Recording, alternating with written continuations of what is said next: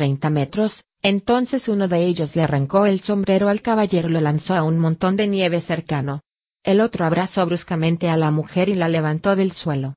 La mujer chilló mientras su acompañante, muy desconcertado, forcejeaba con los demonios, que intentaban arrebatarle el bastón. Afortunadamente, la mujer no perdió la compostura, Zeus. Zeus. Gritó. Zeus Santausaea. Al oír el nombre de Telu, las dos figuras enmascaradas se acobardaron, dieron media vuelta y echaron a correr. Todos aplaudían. Un tendero ayudó al caballero a recuperar su sombrero. Me sorprendió mucho lo civilizado que resultaba todo. Por lo visto, en aquella parte de la ciudad hasta los demonios eran educados. Envalentonado por lo que acababa de ver, observé a la multitud, buscando a mis mejores candidatos. Me acerqué a una joven. Llevaba un vestido de color azul pastel y un chai de piel blanca. Tenía el cabello rubio y largo, con rizos alrededor de la cara.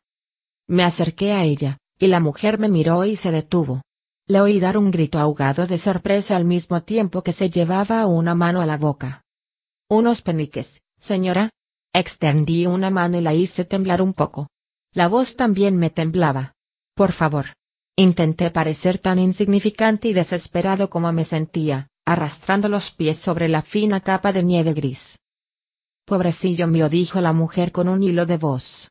Rebuscó en su bolso, sin poder o sin querer quitarme los ojos de encima. Pasados unos instantes, miró en su bolso y extrajo algo de él. Cuando me dobló los dedos alrededor del objeto, noté el frío y tranquilizador peso de una moneda. Gracias, señora, dije automáticamente. Miré un momento y atisbé un destello de plata entre mis dedos. Abrí la mano y vi un penique de plata. Un penique de plata enterito. Abrí la boca. Un penique de plata equivalía a diez peniques de cobre, o a cincuenta peniques de hierro. Es más, equivalía a tener el estómago lleno todas las noches durante medio mes. Con un penique de hierro, podría dormir en el suelo en el ojo rojo. Con dos, podría dormir frente a la chimenea junto a las brasas. Podría comprarme una manta y esconderla en los tejados, y calentarme con ella todo el invierno. Miré a la mujer, que seguía contemplándose con gesto compasivo. Ella no podía saber todo lo que había puesto al alcance de mi mano con lo que acababa de hacer. Gracias, señora, dije con la voz quebrada. Recordé una de las cosas que decíamos cuando vivía en la troupe, que todas sus historias sean alegres, y que todos sus caminos sean cortos y llanos. Ella me sonrió, y quizá me habría dicho algo, pero noté una sensación extraña en la nuca. Alguien me estaba observando. Cuando vives en la calle, o desarrollas una sensibilidad especial para detectar ciertas cosas, o tu vida está condenada a ser breve y desgraciada. Giré la cabeza y vi a un tendero que hablaba con un guardia y que me señalaba. No era un guardia como los de la ribera. Iba erguido y bien afeitado. Llevaba un jubón de cuero negro con tachones, e iba provisto de un garrote forrado de latón, tan largo como su brazo. Alcancé a oír parte de lo que le estaba diciendo el tendero. Guión. Clientes. ¿Quién va a comprar chocolate sí? Me señaló otra vez y dijo algo que no oí. ¿Le paga? Eso es. Quizá debería mencionar. El guardia giró la cabeza y miró hacia donde estaba yo. Le vi los ojos. Me di la vuelta y eché a correr. Me metí en el primer callejón que encontré, las finas suelas de mis zapatos resbalaban por la delgada capa de nieve que cubría el suelo.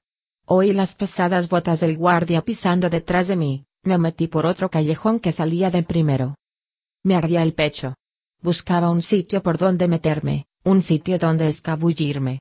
Pero no conocía esa parte de la ciudad. No había montones de desperdicios donde esconderme, ni edificios en ruinas por los que trepar. Noté como la grava, fría y afilada, cortaba la suela de uno de mis zapatos. Seguí corriendo, pese a notar un fuerte dolor en el pie. Doblé tres esquinas y fui a dar a un callejón sin salida. Estaba trepando por una de las paredes cuando noté una mano que se cerraba alrededor de mi tobillo y tiraba de mí hacia abajo. Me golpeé la cabeza contra los adoquines y todo empezó a darme vueltas. El guardia me levantó del suelo sujetándome por el pelo y por una muñeca. Te crees muy listo, ¿verdad? dijo jadeando y echándome el aliento en la cara. Olía a cuero y a sudor. Ya eres mayorcito, deberías saber que no debes correr. Me zarandeó bruscamente y me retorció el pelo. Grité mientras el callejón oscilaba alrededor de mí. El guardia me apoyó contra una pared. Y deberías saber que no puedes venir a la colina. Siguió zarandeándome. ¿Eres mudo, chico? No dije, medio atontado, mientras tocaba la fría pared con la mano que tenía libre. No. Mi respuesta lo enfureció. ¿No? dijo con rabia. Me has hecho quedar mal, chico. Podrían amonestarme. Si no eres mudo, debe de ser que necesitas una lección. Me levantó y me tiró. Me golpeé el codo contra el suelo y se me quedó el brazo insensible. Sin querer, abrí la mano con que aferraba un mes de comida, mantas calientes y zapatos secos. Un valioso objeto salió despedido y fue a parar al suelo con un breve tintineo. Apenas lo noté. El aire produjo un zumbido e, inmediatamente después, el garrote del guardia se estrelló contra mi pierna. El tipo me gruñó. No vuelvas a la colina, ¿entendido? Volvió a pegarme con el garrote, esa vez entre los hemoplatos. Los hijos de puta como tú no podéis pasar de la calle del barbecho. ¿Entendido? Me dio un revés en la cara, noté el sabor de la sangre y mi cabeza rebotó en los adoquines cubiertos de nieve. Me hizo un ovillo mientras el guardia me decía entre dientes. Y yo trabajo en la calle del molino y en el mercado del molino, así que no vuelvas más por aquí. Enfatizó cada palabra con un golpe de garrote. ¿Me has entendido? Me quedé allí tendido, temblando sobre la nieve revuelta, confiando en que todo hubiera terminado y en que el guardia se marchara. ¿Entendido? Me dio una patada en el estómago y noté que se rompía algo dentro de mí.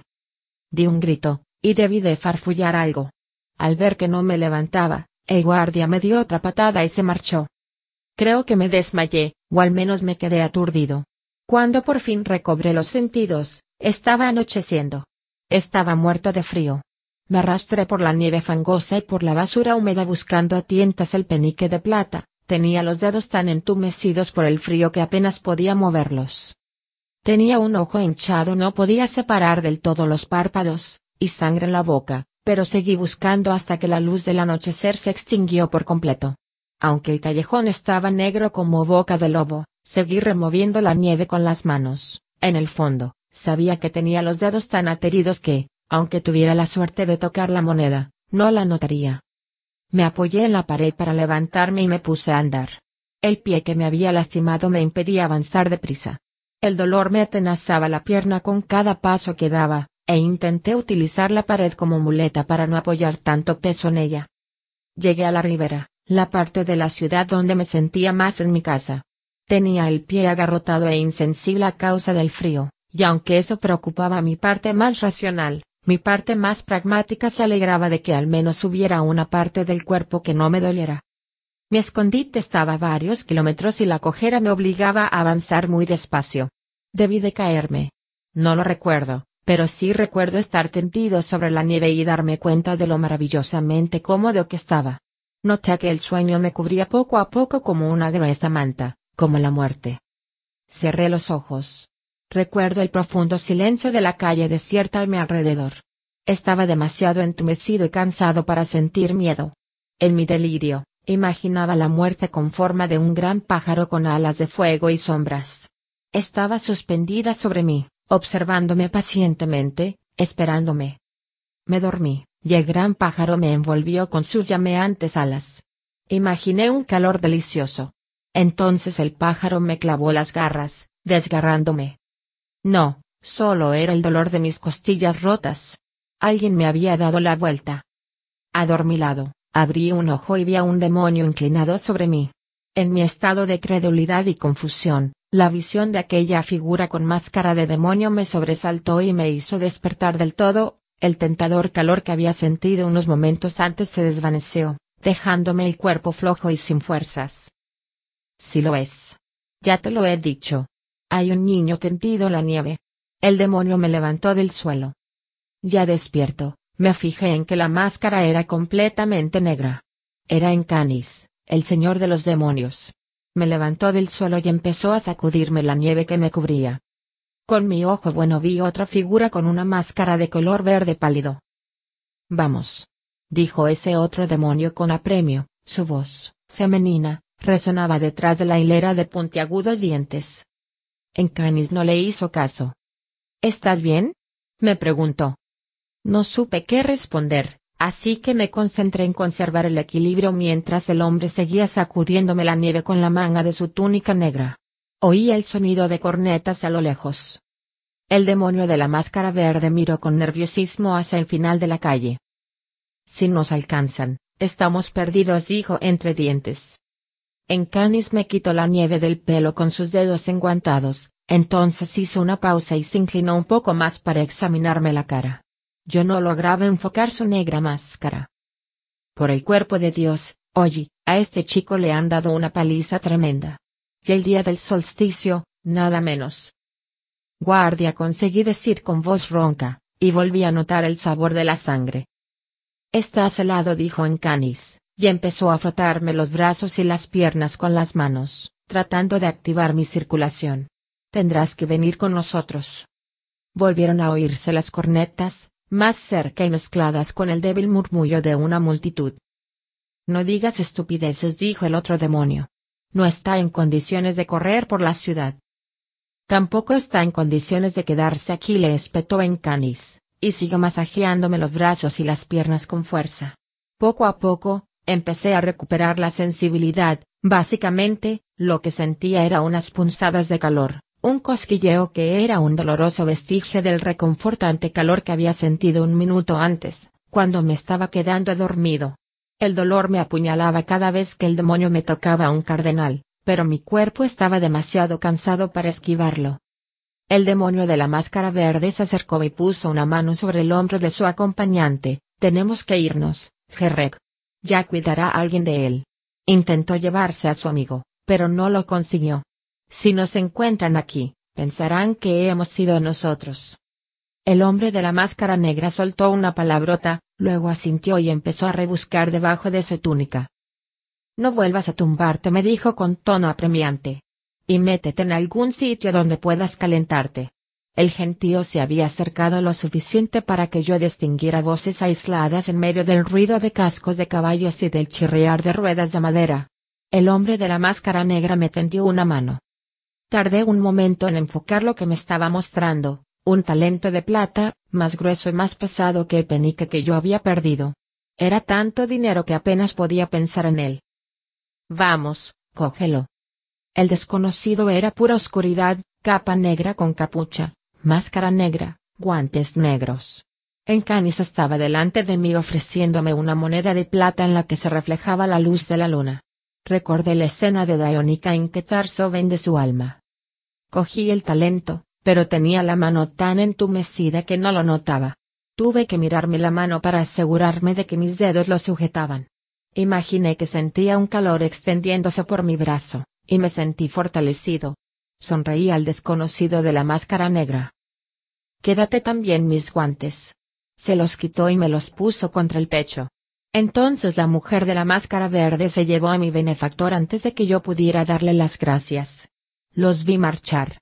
Sus túnicas oscuras les hacían parecer fragmentos de sombras contra los oscuros colores de las calles de Tarbean iluminadas por la luna. Ni siquiera había transcurrido un minuto cuando vi aparecer la antorcha de los festejos, que doblaba la esquina y venía hacia mí. Las voces de un centenar de hombres y mujeres que cantaban y gritaban se me echaron encima como olas. Me aparté hasta que noté que mi espalda se apoyaba contra la pared, fui deslizándome débilmente hasta encontrar un portal. Observé a la multitud desde el rincón del portal. La gente pasaba gritando y riendo. Telu, alto y orgulloso, iba en la parte de atrás de un carro tirado por cuatro caballos blancos. Su máscara, plateada, relucía bajo la luz de la antorcha. Vestía una inmaculada túnica blanca, con ribetes de piel en el cuello y en los puños. Unos sacerdotes de túnicas grises iban a pie, junto al carro, haciendo sonar campanillas y recitando oraciones. Muchos llevaban las gruesas cadenas de hierro de los sacerdotes penitentes. Los sonidos de las voces y las campanillas, de los rezos y las cadenas se mezclaban hasta formar una especie de música. Todos miraban a Telú. Nadie me vio, pues estaba bien protegido por la oscuridad del portal. Tardaron casi diez minutos en pasar todos, entonces salí de mi escondite e inicié el regreso a casa. Iba muy despacio, pero me sentía fortalecido por la moneda que llevaba en el puño. De vez en cuando miraba el talento para asegurarme de que mi entumecida mano todavía lo sujetaba con fuerza. Quería ponerme los guantes que me habían regalado, pero temía que al hacerlo se me cayera la moneda y la perdiera en la nieve. No sé cuánto tardé en llegar. Caminar me hizo entrar en calor, aunque todavía tenía los pies agarrotados e insensibles. Cuando miré por encima del hombro, vi el rastro de sangre que dejaba mi pie herido. Eso, curiosamente, me tranquilizó. Un pie que sangra es mejor que un pie completamente congelado. Paré en la primera posada que encontré, el hombre risueño. Dentro había música y mucho jolgorio. Evité la puerta principal y me dirigí al callejón de la parte de atrás. Había un par de muchachas charlando en la puerta de la cocina, escaqueándose de sus tareas. Fui cojeando hasta ellas, utilizando la pared como muleta. Ellas no me vieron hasta que casi me tuvieron encima. La más joven me miró y lanzó un grito de asombro. Di un paso más hacia ellas. ¿Podríais traerme comida y una manta? Tengo dinero. Estiré un brazo, y me asusté al ver cómo me temblaba la mano, manchada de sangre de cuando me había tocado la cara. Notaba la cara interna de la mejilla en carne viva. Me dolía al hablar. Por favor.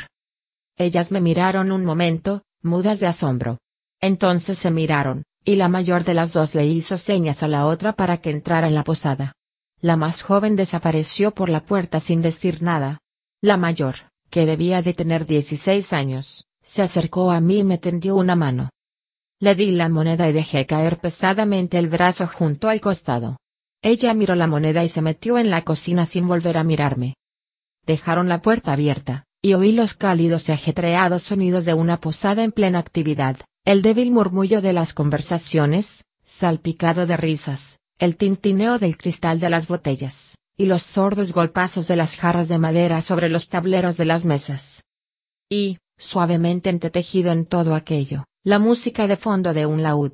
Era débil, los otros ruidos la apagaban casi por completo, pero yo la distinguí con la misma claridad con que una madre distingue el llanto de su hijo aunque esté lejos de él. Esa música era como un recuerdo de la familia, de la amistad y de la agradable sensación de pertenencia a algo. Hizo que se me retorcieran las tripas y que me dolieran los dientes. Por un instante, dejaron de dolerme las manos de frío, ansiaban sentir la música corriendo por ellas. Arrastré lentamente los pies y di un paso adelante. Poco a poco, sujetándome a la pared, me aparté de la puerta hasta que dejé de oír la música. Entonces di otro paso, hasta que volvieron a dolerme las manos de frío y hasta que solo noté en el pecho el dolor que me producían las costillas rotas. Esos eran unos dolores más simples y más fáciles de soportar. No sé cuánto tiempo tardaron las dos muchachas en regresar. La más joven me dio una manta en la que había algo envuelto. Lo apreté contra el lastimado pecho. Parecía desproporcionadamente pesado para su tamaño, pero me temblaban los brazos bajo su propio peso, así que era difícil decirlo. La mayor me ofreció una pequeña bolsa de dinero, llena, la cogí también, y la agarré con tanta fuerza que me dolieron los dedos, rígidos de frío. La muchacha me miró. Si quieres puedes echarte en un rincón junto al fuego, dijo. La más joven se apresuró a sentir y añadió. A nadie no le importará. Se me acercó para cogerme del brazo. Me aparté bruscamente y estuve a punto de caerme. No. Quiso gritar, pero solo emití un débil graznido. No me toques. Me temblaba la voz, aunque no sabía si estaba enfadado o asustado. Me aparté, tambaleándome, hasta llegar a la pared. Oí mi propia voz, pastosa, no, gracias. La más joven rompió a llorar, con los brazos colgando, inútiles, al lado del cuerpo. Tengo un sitio a donde ir. Se me quebró la voz y me di la vuelta. Me alejé de allí tan aprisa como pude. No sabía con certeza de qué huía, a menos que fuera de la gente. Esa era otra lección que había aprendido, quizá demasiado bien, la gente hacía daño. Oí unos sollozos amortiguados detrás de mí. Me pareció que tardaba una eternidad en llegar a la esquina. Llegué a mi escondite, donde confluían los tejados de dos edificios bajo el alero de un tercero. No sé cómo conseguí trepar hasta ahí. Envuelta en la manta había una botella de vino con especias una hogaza de pan recién hecho y una pechuga de pavo más grande que mis dos puños. Me envolví con la manta y me aparté del viento, porque empezaba a nevar otra vez. Los ladrillos de la chimenea que tenía detrás desprendían un calor prodigioso. El primer trago de vino hizo que me ardiera el corte que tenía en la boca. Pero el segundo no me hizo tanto daño. El pan estaba tierno y el pavo, todavía caliente. Desperté a medianoche, cuando empezaron a sonar todas las campanas de la ciudad. La gente corría y gritaba por las calles. Los siete días del gran duelo habían terminado. Había pasado el solsticio de invierno y había empezado un nuevo año. 23. La rueda ardiente. Permanecí en mi escondite toda la noche y desperté tarde al día siguiente. Todo mi cuerpo se había tensado formando un prieto nudo de dolor. Como todavía tenía comida y un poco de vino, me quedé donde estaba en lugar de intentar bajar a la calle, por miedo a caerme. El cielo estaba nublado y soplaba un viento húmedo y pertinaz. Caía agua nieve más allá de la protección del saliente del tejado. Notaba el calor de la chimenea en la espalda, pero ese calor no era suficiente para secarme la manta ni la ropa empapada. No tardé mucho en terminarme el pan y el vino, y después pasé la mayor parte del tiempo royendo los huesos del pavo e intentando calentar nieve en la botella de vino para poder bebérmela. Ninguna de las dos cosas resultó muy productiva, y acabé comiendo puñados de nieve fangosa que me dejaron temblando y con sabor a brea en la boca. Pese a las lesiones, por la tarde me quedé dormido y desperté a altas horas de la noche envuelto en un calor maravilloso. Me quité la manta de encima y me aparté de la chimenea, demasiado caliente, volví a despertar casi al amanecer, temblando y empapado de sudor. Me sentía extraño, mareado y embotado. Volví a acurrucarme junto a la chimenea y pasé el resto del día nervioso y afiebrado, entrando y saliendo del sueño. No recuerdo cómo conseguí bajar del tejado, delirando de fiebre y casi paralizado. No recuerdo haber recorrido las calles de cererías y embaladores. Solo recuerdo que me caí por la escalera que conducía al sótano de Trapis, agarrando con fuerza la bolsa de dinero llena.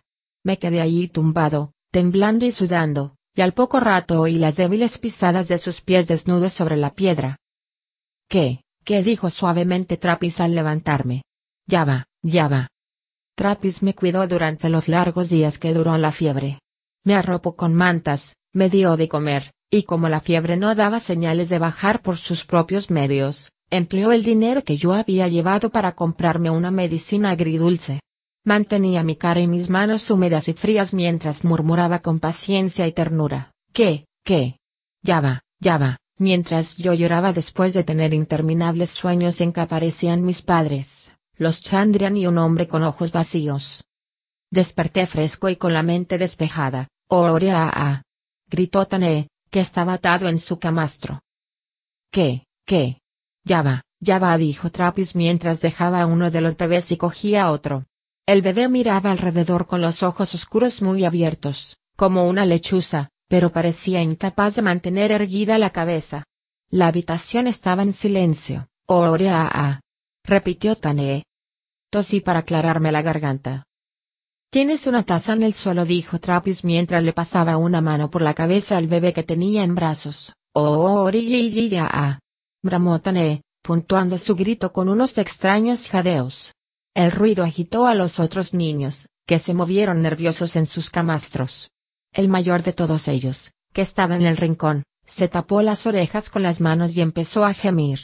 Comenzó a mecerse adelante y atrás, primero suavemente, luego cada vez con más ímpetu, hasta golpearse la cabeza en el suelo de piedra cuando se inclinaba. Trapis llegó a su lado antes de que el niño pudiera hacerse daño de verdad. Lo abrazó y dijo, ¿qué, qué? Ya va, ya va, Loni. El niño empezó a mecerse más despacio, pero no dejó de hacerlo del todo. No hagas tanto ruido, Tané. La voz del anciano era seria, pero no severa. ¿Por qué alborotas tanto? Loni podría hacerse daño. Oria repitió Tané en voz baja. Detecté una nota de remordimiento en su voz. Me parece que quiere que le cuente una historia, dije a Trapis, sorprendiéndome a mí mismo. Ah, ah, ah, dijo Tané. ¿Es eso lo que quieres, Tané? Y... Hubo un momento de silencio. Yo no sé ninguna historia, dijo Trapis. Tané permaneció callado y enfurruñado. Todo el mundo sabe alguna historia, pensé. Todo el mundo sabe al menos una, Orea. Trapis miró alrededor, como si buscara una excusa. Bueno, dijo con reticencia, hace tiempo que no contamos historias, ¿verdad? Miró al niño que tenía en brazos. ¿Te gustaría oír una historia, Lonnie? Lonnie asintió con tanta vehemencia que estuvo a punto de golpearle la mejilla a Trapis con la cabeza. ¿Te portarás bien y te sentarás tú solo para que pueda contaros una historia? Lonnie dejó de mecerse casi de inmediato. Trappis lo soltó poco a poco y se apartó de él. Tras lanzarle una larga mirada para asegurarse de que el niño no volvería a las andadas, fue lentamente hasta su silla. Bueno murmuró por lo bajo al mismo tiempo que se agachaba para coger en brazos al bebé que acababa de dejar. ¿Tengo alguna historia? le preguntó al niño, que tenía los ojos muy abiertos. No, no tengo ninguna. ¿Recuerdo alguna? Será mejor que sí.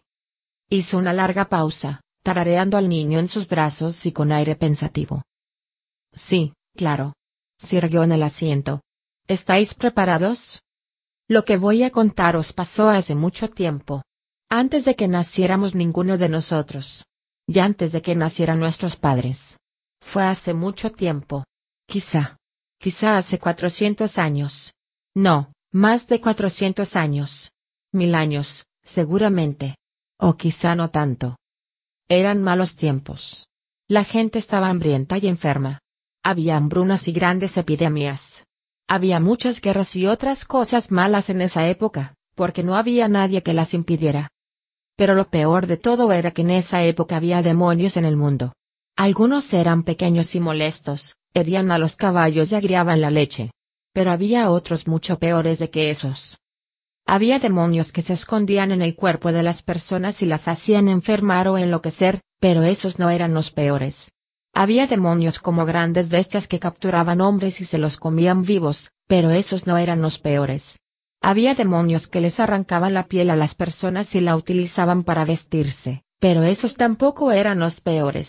Había un demonio que destacaba entre todos, en Canis, la oscuridad devoradora. Pasara por donde pasase, su cara siempre estaba oculta en sombras, y los escorpiones que le picaban morían al entrar en contacto con tanta corrupción. Pues bien, Telu, creador del mundo y señor de todas las cosas, vigilaba el mundo de los humanos. Vio que los demonios se burlaban de nosotros y nos mataban y se comían nuestros cuerpos. Salvó a algunos, pero solo a unos pocos. Porque Telu es justo y solo salva a los dignos de ser salvados, y en aquellos tiempos, muy pocas personas actuaban buscando su propio bien, y menos aún buscando el bien de los demás. Eso hacía que Telus se sintiera desgraciado, porque él había creado el mundo para que fuera un lugar agradable para los humanos. Pero su iglesia estaba corrompida, robaba a los pobres y no vivía de acuerdo con las leyes que él le había dictado. No, esperad. Todavía no había iglesia, ni sacerdotes. Solo había hombres y mujeres y algunos sabían quién era Telú.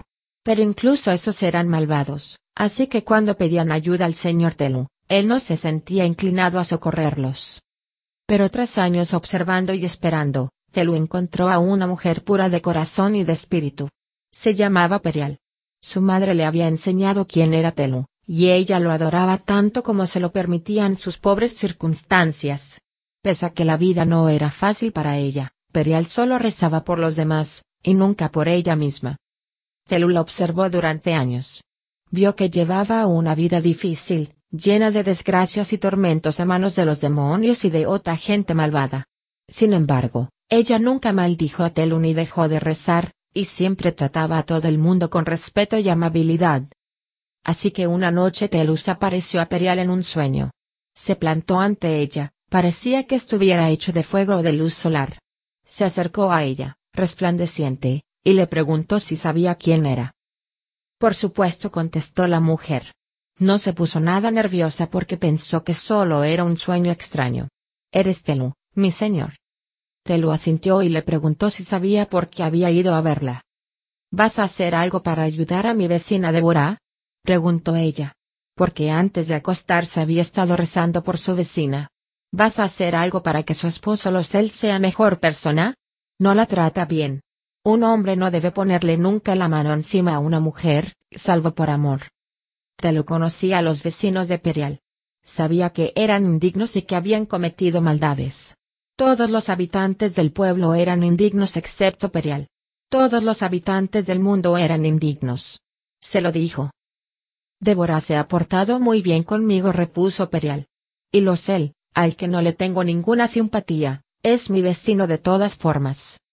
Telu le dijo que Débora se acostaba con muchos hombres, y que Losel bebía todos los días de la semana, incluso en duelo. No, esperad. Todavía no existía el duelo. Pero de todos modos, Losel bebía mucho. A veces se enfurecía tanto que pegaba a su esposa hasta que ella no se tenía en pie y ni siquiera podía llorar.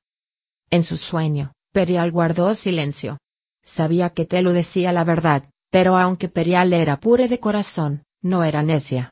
Ella ya sospechaba que sus vecinos hacían esas cosas que Telu había mencionado. Con todo, incluso sabiéndolo con certeza, seguía sintiendo cariño por ellos. ¿No vas a ayudarla? Telu dijo que los dos esposos eran un buen castigo el uno para el otro. Eran malos, y a la gente mala había que castigarla. Perial habló con sinceridad, quizá porque creía que estaba soñando, pero seguramente habría dicho lo mismo si hubiera estado despierta, porque Perial siempre decía lo que pensaba. Ellos no tienen la culpa de que la vida sea tan difícil ni de que haya tanta hambre y tanta tristeza en el mundo, dijo. ¿Qué se puede esperar de la gente si tiene que convivir con los demonios? Pero aunque Telu escuchó las sabias palabras de Perial con los oídos, insistió en que los humanos eran malvados, y en que a los malvados había que castigarlos. Me parece que no sabes qué significa ser humano, replicó ella. Y yo, si pudiera, los ayudaría de todas formas, dijo con decisión. Pues así será, dijo Telu, estiró un brazo y le puso la mano sobre el corazón. Cuando Telu la tocó, Perial sintió como si fuera una gran campana dorada que acabaran de tañer por vez primera. Abrió los ojos y comprendió que aquel no había sido un sueño normal. Por eso no le sorprendió descubrir que estaba embarazada. Tres meses más tarde, dio a luz a un precioso niño de ojos oscuros. Lo llamó Men. El día después de nacer, Men ya gateaba. Dos días más tarde, sabía andar. Perial estaba sorprendida, pero no preocupada, porque sabía que su hijo era un regalo de Dios. Sin embargo, Perial era una mujer sabia. Ella sabía que la gente no lo entendería, así que no se separaba de Men, y cuando sus amigos y vecinos iban a visitarla, ella los echaba con cualquier pretexto. Pero esa situación no podía prolongarse mucho, porque en los pueblos pequeños no se pueden guardar secretos. La gente sabía que Perial no estaba casada. Y aunque en esos tiempos era habitual que nacieran hijos fuera del matrimonio, no lo era que los niños se convirtieran en hombres en menos de dos meses.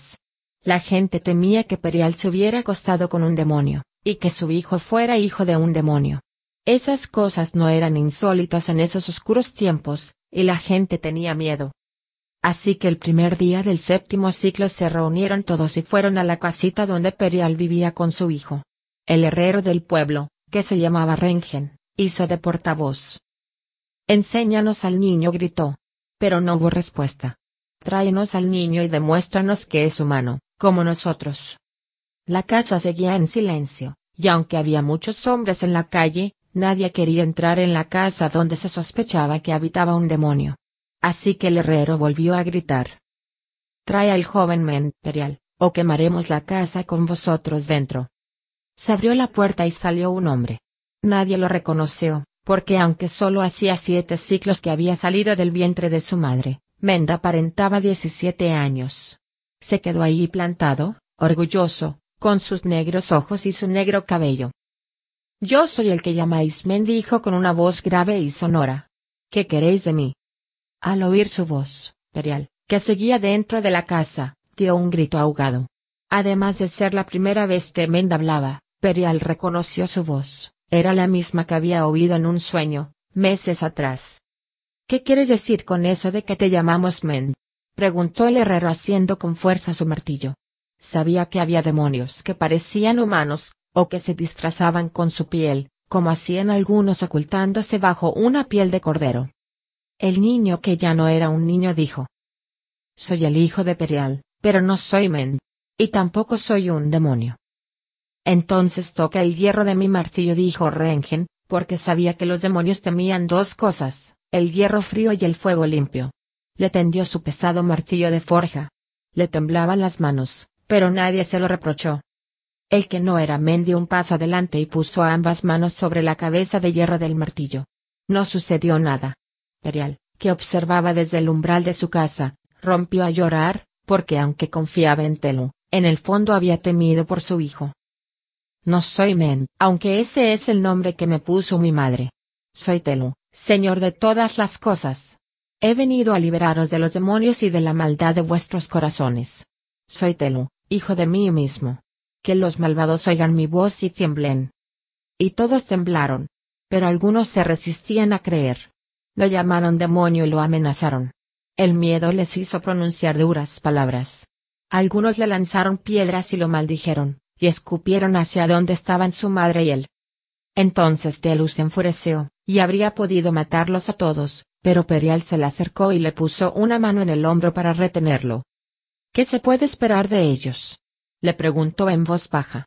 De unos hombres que conviven con los demonios. Hasta el mejor de los perros muerde cuando se cansa de que lo maltraten. Telu reflexionó y comprendió que Perial era una mujer sabia. Miró en el corazón de Rengen y dijo. Rengen, hijo de Engen, tienes un amante a la que pagas para que se acueste contigo engañas y robas a tus empleados. Y aunque rezas en voz alta, no crees que yo, Telu, crear el mundo ni que vigile a todos los que vivís en él. Al oír eso, Rengen palideció y dejó caer el martillo al suelo. Porque lo que Telu acababa de decir era cierto. Telu miró a todos los hombres y mujeres que se hallaban allí. Miró dentro de sus corazones y dijo lo que veía. Todos eran indignos, hasta tal punto que Rengen podía considerarse uno de los mejores. Entonces Telu trazó una raya en el suelo que lo separaba de los vecinos. Este camino es como el sinuoso curso de una vida. Hay dos caminos paralelos que podéis tomar. Todos vosotros viajáis ya por ese lado del camino. Tenéis que elegir. Podéis quedaros en vuestro camino, o cruzar y venir al mío. Pero el camino es el mismo, ¿no? Lleva al mismo sitio, dijo alguien. Sí. ¿A dónde lleva el camino? A la muerte. Todas las vidas conducen a la muerte, excepto una. Así son las cosas. Entonces, ¿qué importancia tiene el lado por el que vayamos? preguntó Rengen. Era corpulento, uno de los pocos que superaban en estatura a Telú. Pero estaba impresionado por todo lo que había visto y oído en las horas pasadas. ¿Qué hay en nuestro lado del camino? Dolor respondió Telu con una voz dura y fría como la piedra. Castigo. ¿Y en tu lado? Dolor ahora dijo Telo con la misma voz. Castigo ahora, por todo lo que habéis hecho. Eso no se puede eludir. Pero yo también estoy aquí, este es mi camino. ¿Qué tengo que hacer para cruzar? Arrepentirte y venir a mi lado. Rengen cruzó la raya y se situó al lado de su dios. Entonces Telu se agachó y recogió el martillo que el herrero había dejado caer al suelo. Pero en lugar de devolvérselo, Golpeó a Rengen con él como si fuera un látigo. Una vez. Dos veces. Tres. Y el tercer golpe hizo caer a Rengen de rodillas, sollozando y chillando de dolor. Pero después del tercer golpe, Telu dejó el martillo y se arrodilló para mirar a Rengen a los ojos. Has sido el primero en cruzar, dijo en voz baja, para que solo lo oyera el herrero. Hacía falta valor, no era fácil. Estoy orgulloso de ti. Ya no te llamas Rengen, Ahora te llamas Weret, el forjador del camino. Telu lo abrazó, y el contacto con sus brazos alivió gran parte del dolor de Rengen, que ya se llamaba Weret. Pero no todo, porque Telu hablaba en serio cuando decía que el castigo no podía eludirse. Fueron cruzando la raya uno a uno, y uno a uno Telu los golpeó con el martillo. Pero cuando caían arrodillados, Telu se arrodillaba a su lado y hablaba con ellos, les daba un nuevo nombre y aliviaba parte de su dolor. Muchos de aquellos hombres y mujeres tenían demonios escondidos dentro que huían chillando cuando los tocaba el martillo. A ellos Telu les dedicaba más tiempo, pero al final siempre los abrazaba, y todos se mostraban agradecidos. Algunos se ponían a bailar de felicidad al sentirse liberados de esos seres tan terribles que habitaban en su interior. Al final solo quedaron siete personas al otro lado de la línea. Telu les preguntó tres veces si querían cruzar, y ellos se negaron tres veces. Después de la tercera vez, Telu saltó al otro lado de la raya y les asestó a cada uno un fuerte golpe, haciéndolos caer al suelo. Pero no todos eran hombres. Cuando Telu golpeó al cuarto, se oyó un ruido parecido al del hierro al enfriarse y olió a cuero quemado. Porque el cuarto hombre no era un hombre, sino un demonio con piel de hombre. Telu agarró al demonio y lo despedazó con las manos, maldiciéndolo y lanzándolo a la oscuridad exterior, donde habitan los de su clase. Los otros tres se dejaron golpear. Ninguno era un demonio, aunque de los cuerpos de algunos de los que habían caído salieron huyendo demonios. Cuando hubo terminado, Telu no habló con los seis que no habían cruzado, ni se arrodilló para abrazarlos y aliviar su dolor. Al día siguiente, Telu se puso en camino para terminar lo que había empezado. Fue de pueblo en pueblo ofreciendo a sus habitantes la misma elección que les había planteado a los convecinos de Perial. El resultado siempre era el mismo, algunos cruzaban, y algunos se quedaban, algunos no eran hombres, sino demonios, ya esos Telu los destruía. Pero había un demonio que seguía eludiendo a Telu, en Canis, que tenía la cara en sombras. En Canis, cuya voz era como un cuchillo en la mente de los humanos. Siempre que Telu paraba en un pueblo para ofrecer a sus habitantes la posibilidad de elegir su camino, en Canis había estado allí antes, destrozando los cultivos y envenenando los pozos. En Canis hacía que los hombres se mataran entre ellos y se llevaba a los niños de sus camas por la noche. Pasados siete años, Telu había recorrido el mundo entero. Había echado a los demonios que nos atormentaban. A todos excepto a uno. En Canis seguía en libertad y hacía el trabajo de un millar de demonios, destruyéndolo y saqueándolo todo a su paso. Telu perseguía en Canis, y en Canis huía. Pronto Telu estuvo a solo un ciclo del demonio, y luego a dos días, y luego a mediodía. Por fin estaba tan cerca que sentía el frío que dejaba en Canis a su paso, y veía sitios donde había puesto las manos y los pies, porque estaban marcados con una fría y negra escarcha. En Canis sabía que lo perseguían, y se dirigió a una gran ciudad. El señor de los demonios empleó todo su poder y la ciudad quedó arrasada. Lo hizo con la esperanza de retrasar a Telo y escapar, pero el dios andante solo se detuvo para encargar a unos sacerdotes que se ocuparán de la gente de la ciudad en ruinas. En Canis huyó durante seis días, y seis grandes ciudades quedaron destruidas. Pero al séptimo día, Telu llegó antes de que en Canis pudiera emplear su poder, y la séptima ciudad se salvó.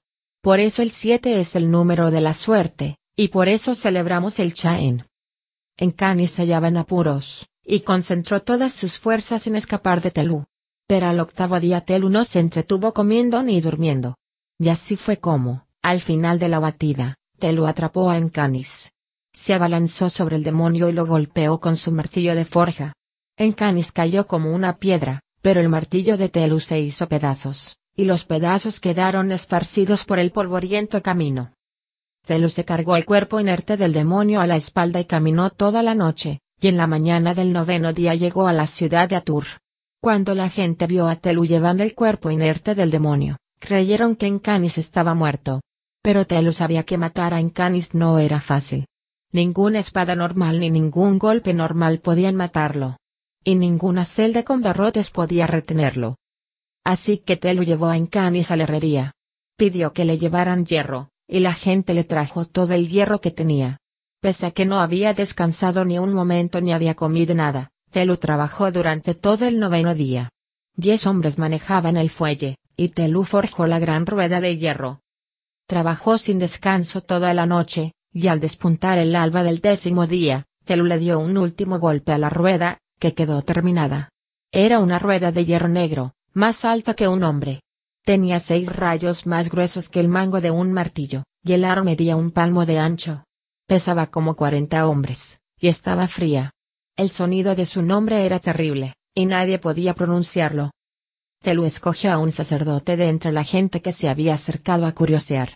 Entonces los puso a todos a cavar un gran hoyo de cuatro metros de ancho y seis de profundidad en medio del pueblo. Mientras salía el sol, Telu puso el cuerpo del demonio sobre la rueda. Al tocar el hierro, en Canis, dormido, empezó a agitarse.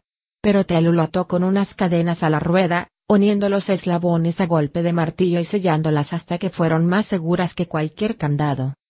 Entonces Telu se apartó, y todos vieron cómo Encani se rebullía, como si tuviera una pesadilla. Se sacudió y despertó del todo. Encanis tiró de las cadenas, arqueando el cuerpo. Donde el hierro le tocaba los pies, notaba como si le clavaran cuchillos, agujas y clavos. Era un dolor punzante como la quemazón del hielo, como la picadura de un centenar de tábanos. Encanis no paraba de sacudirse sobre la rueda y empezó a aullar, porque el hierro lo quemaba, lo mordía y lo congelaba. Ese sonido era como dulce música para Telú. Se tumbó en el suelo junto a la rueda y durmió profundamente, porque estaba muy cansado. Despertó la noche del décimo día. Encanis seguía encadenado a la rueda, pero ya no bramaba ni forcejeaba como un animal atrapado. Telú se agachó y, haciendo un gran esfuerzo, levantó la rueda y la apoyó contra un árbol. En cuanto se acercó a él, Encanis lo maldijo en lenguas que nadie conocía, arañando y mordiendo. Tú lo has querido, dijo Telú. Esa noche celebraron una gran fiesta. Telú envió a unos hombres a cortar una docena de troncos y les mandó encender una hoguera en el fondo del profundo hoyo que habían cavado. Los vecinos del pueblo bailaron y cantaron toda la noche alrededor del fuego. Sabían que por fin habían capturado al último y el más peligroso demonio que quedaba en el mundo. Y toda la noche en Canis colgó de su rueda y los observó, inmóvil como una serpiente. Al amanecer del undécimo día, se los acercó a Encanis por tercera y última vez. El demonio parecía feroz y agotado. Estaba amarillento y los huesos se le marcaban bajo la piel. Pero su poder todavía lo rodeaba como un oscuro manto, ocultando su rostro en sombras. Encanis dijo Telu, esta es tu última oportunidad para hablar. Hazlo, porque sé que tienes poder para hacerlo. No soy Encanis, Señor Telu dijo el demonio con voz lastimera, y todos los que lo oyeron sintieron pena por él. Pero luego se oyó un ruido de hierro al enfriarse, y la rueda resonó como una campana. El cuerpo de Encanis se arqueó, dolorido, al oír aquel ruido, y luego quedó inerte, colgando de las muñecas, mientras se extinguía el zumbido de la rueda. Basta de trucos, criatura tenebrosa. No mientas más, dijo Telo con severidad, sus ojos eran tan duros y oscuros como el hierro de la rueda. ¿Qué quieres, pues? masculló Encanis. Su voz era áspera como el roce de una piedra contra otra. ¿Qué? Maldito seas, ¿qué quieres de mí? Tu camino es muy corto, Encanis. Pero todavía puedes elegir por qué lado quieres viajar. Encanis soltó una risotada. ¿Me vas a ofrecer la misma elección que le ofreces al ganado? De acuerdo, Cruzaré a tu lado del camino, me arrepiento y...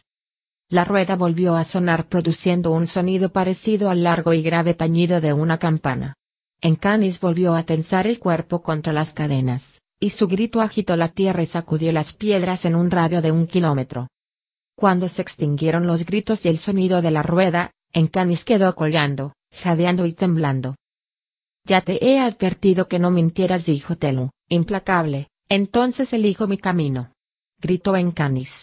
No me arrepiento. Si pudiera elegir otra vez, solo cambiaría lo rápido que puedo correr. Tu gente es como el ganado del que se alimentan los de mi clase. Así te podrás. Si me concedieras media hora, haría cosas tales que esos malditos campesinos ignorantes enloquecerían de miedo. Me bebería la sangre de sus hijos y me bañaría en las lágrimas de sus mujeres. Habría seguido hablando, pero no paraba de forcejear y de tirar de las cadenas que lo sujetaban, y le faltaba el aliento. Muy bien, dijo Telu, y se acercó más a la rueda. Por un instante pareció que fuera a abrazar en Canis, pero solo estaba haciendo los rayos de hierro de la rueda. Entonces Telu levantó la rueda por encima de su cabeza. Con ambos brazos estirados, la llevó hacia el hoyo y arrojó en él a Encanis. Durante las largas horas de la noche, una docena de troncos habían alimentado el fuego. Las llamas se habían apagado al amanecer, dejando una gruesa capa de brasas que relucían cuando las acariciaba el viento. La rueda cayó plana en el fondo del hoyo, con Encanis encadenado a ella. Se hundió varios centímetros en las brasas ardientes, y hubo una explosión de chispas y ceniza. Encanis quedó tendido sobre las brasas, sujeto al hierro que se le clavaba y lo quemaba. Aunque no estaba en contacto directo con el fuego, el calor era tan intenso que la ropa de Encanis se chamuscó y empezó a desmenuzarse sin llegar a prender. El demonio se sacudía y tiraba de las cadenas, y al hacerlo hundía aún más la rueda en las brasas. Encanis gritaba, porque sabía que el fuego y el hierro mataban a los demonios. Y aunque tenía grandes poderes, estaba encadenado y ardía. Notaba el metal de la rueda calentándose bajo su cuerpo, chamuscándole la piel de los brazos y las piernas. Encanis chillaba, e incluso cuando su piel empezó a desprender humo y a quemarse, su rostro seguía envuelto en una sombra que surgía de él como una lengua de oscuro fuego. Entonces Encanis se cayó, y lo único que se oyó fue el sonido sibilante del sudor y la sangre que goteaban del cuerpo del demonio. Se produjo un largo silencio.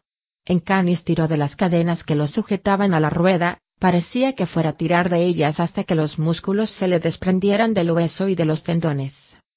Entonces se oyó un fuerte ruido, como una campana al romperse, y uno de los brazos del demonio se soltó de la rueda. Varios eslabones de la cadena, al rojo vivo, salieron despedidos hacia arriba y fueron a parar, humeando, a los pies de la gente que estaba al borde del hoyo. Solo se oyó la súbita y salvaje risa de Encanis, aguda como el ruido del cristal al romperse. Al poco rato, el demonio soltó la otra mano, pero antes de que pudiera hacer nada más, Telu se lanzó al hoyo, cayó con tanta fuerza que hizo resonar el hierro. Telu le agarró las manos al demonio y las apretó contra la rueda.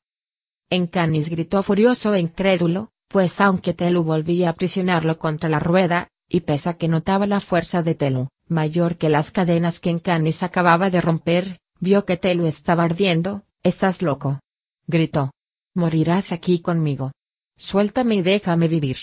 Suéltame y no te causaré más problemas y la rueda no resonó, porque Encanis estaba asustado de verdad.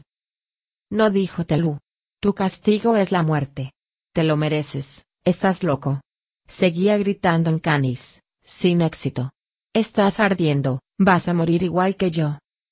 Todo vuelve a las cenizas, así que esta carne también arderá. Pero yo soy Telú.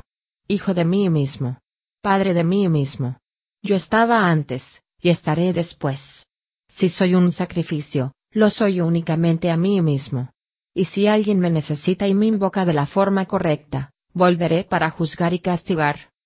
Celu lo sujetó contra la rueda, y ni los gritos ni las amenazas del demonio lograron apartarlo ni un centímetro. Y así fue como Encanis abandonó este mundo, y con él Telu, que era Men. Ambos ardieron hasta quedar reducidos a cenizas en el hoyo de Atur. Por eso los sacerdotes telinos llevan túnicas de color gris. Y por eso sabemos que Telo nos cuida, nos vigila y nos protege de... Trapis interrumpió su relato, porque Jaspin empezó a aullar y a agitarse, tensando las cuerdas que lo sujetaban. Como la historia ya no me mantenía despierto, me fui desvaneciendo lentamente. Después de aquello, empecé a albergar una sospecha que nunca me abandonó por completo. ¿Era Trapis un sacerdote telino? Su túnica estaba sucia y hecha jirones, pero parecía del mismo gris que las túnicas de los telinos. Algunos fragmentos de su historia eran torpes e imprecisos, mientras que otros eran solemnes y majestuosos, como si Trapis lo recitara tras rescatarlos de una memoria semi-olvidada. ¿Serían sermones? ¿Serían lecturas del libro del camino? Nunca se lo pregunté. Y aunque pasé por su sótano muchas veces en los meses siguientes, nunca oí a Trapis relatar ninguna otra historia.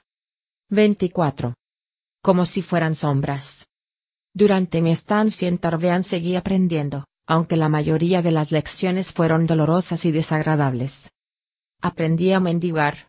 Era una pieza de teatro muy sencilla con un público muy difícil. Lo hacía bien, pero en la ribera había poco dinero, y un cuenco vacío significaba una noche de hambre y frío. Por ensayo y error descubrí la forma correcta de rajar una bolsa de dinero y de meter la mano en un bolsillo. Eso último se me daba especialmente bien. Los cierres y los candados de todo tipo pronto me revelaron sus secretos. Utilizaba mis hábiles dedos para cosas que ni mis padres ni Aventi habrían sospechado jamás.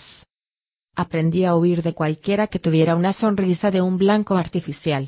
La resina de Denerte blanquea lentamente los dientes, de modo que los consumidores de Dener que viven lo suficiente para que sus dientes se vuelvan completamente blancos, lo más probable es que ya se lo hayan vendido todo. Tarbean está llena de gente peligrosa, pero nada hay más peligroso que un adicto al dener con una desesperada necesidad de consumir más resina. Son capaces de matarte por un par de peniques. Aprendí a fabricarme zapatos con retales. Los zapatos de verdad se convirtieron en un sueño para mí. Los dos primeros años, Parecía que siempre tuviera los pies fríos, o cortados, o ambas cosas. Pero el tercer año, mis pies eran como el cuero viejo, y podía correr descalzo durante horas por las calles adoquinadas sin sentir ningún dolor. Aprendí a no esperar ayuda de nadie. En las partes más peligrosas de Tarbean, una llamada de ayuda trae a los depredadores como el olor de la sangre transportado por el viento. Estaba acurrucado en mi escondite, donde confluían los tres tejados. Desperté de un profundo sueño al oír risotadas y pasos en el callejón. Los pasos se detuvieron, se oyó un desgarrón de ropa, seguido de más risas. Me acerqué al borde del tejado y miré hacia abajo. Vi a un grupo de cinco o seis muchachos, casi hombres. Iban vestidos como yo, harapientos y sucios. Entraban y salían de la penumbra, como si fueran sombras. Habían corrido y jadeaban, oía su respiración desde el tejado. La víctima estaba en medio del callejón, era un niño de apenas ocho años. Uno de los muchachos lo sujetaba boca abajo contra el suelo. La desnuda piel del niño brillaba pálida a la luz de la luna. Se oyó otro desgarrón, el niño dio un débil grito que terminó en un sollozo ahogado. Los otros lo miraban y hablaban entre ellos con tono apremiante mientras sonreían con avidez y crueldad. A mí también me habían perseguido por la noche, varias veces. También a mí me habían atrapado, unos meses atrás. Miré hacia abajo y me sorprendió ver que tenía una pesada teja roja en la mano, y que estaba dispuesto a lanzarla. Entonces giré la cabeza y le eché un vistazo a mi escondite. Tenía una manta raída y media hogaza de pan. Allí era donde guardaba mi dinero para los momentos de apuro, ocho peniques de hierro que había ahorrado por si tenía una racha de mala suerte. Y lo más valioso de todo, el libro de Ben. Allí estaba salvo aunque le diera a uno de aquellos muchachos con la teja, los otros solo tardarían dos minutos en llegar al tejado. Entonces, aunque lograra escapar, no tendría ningún sitio a donde ir. Solté la teja. Volví a lo que se había convertido en mi hogar y me acurruqué en el hueco bajo el alero. Retorcí la manta con las manos y apreté los dientes, tratando de no oír el murmullo de la conversación, salpicada de risotadas y silenciosos y desesperados sollozos. 25. Interludio. Ávido de explicaciones.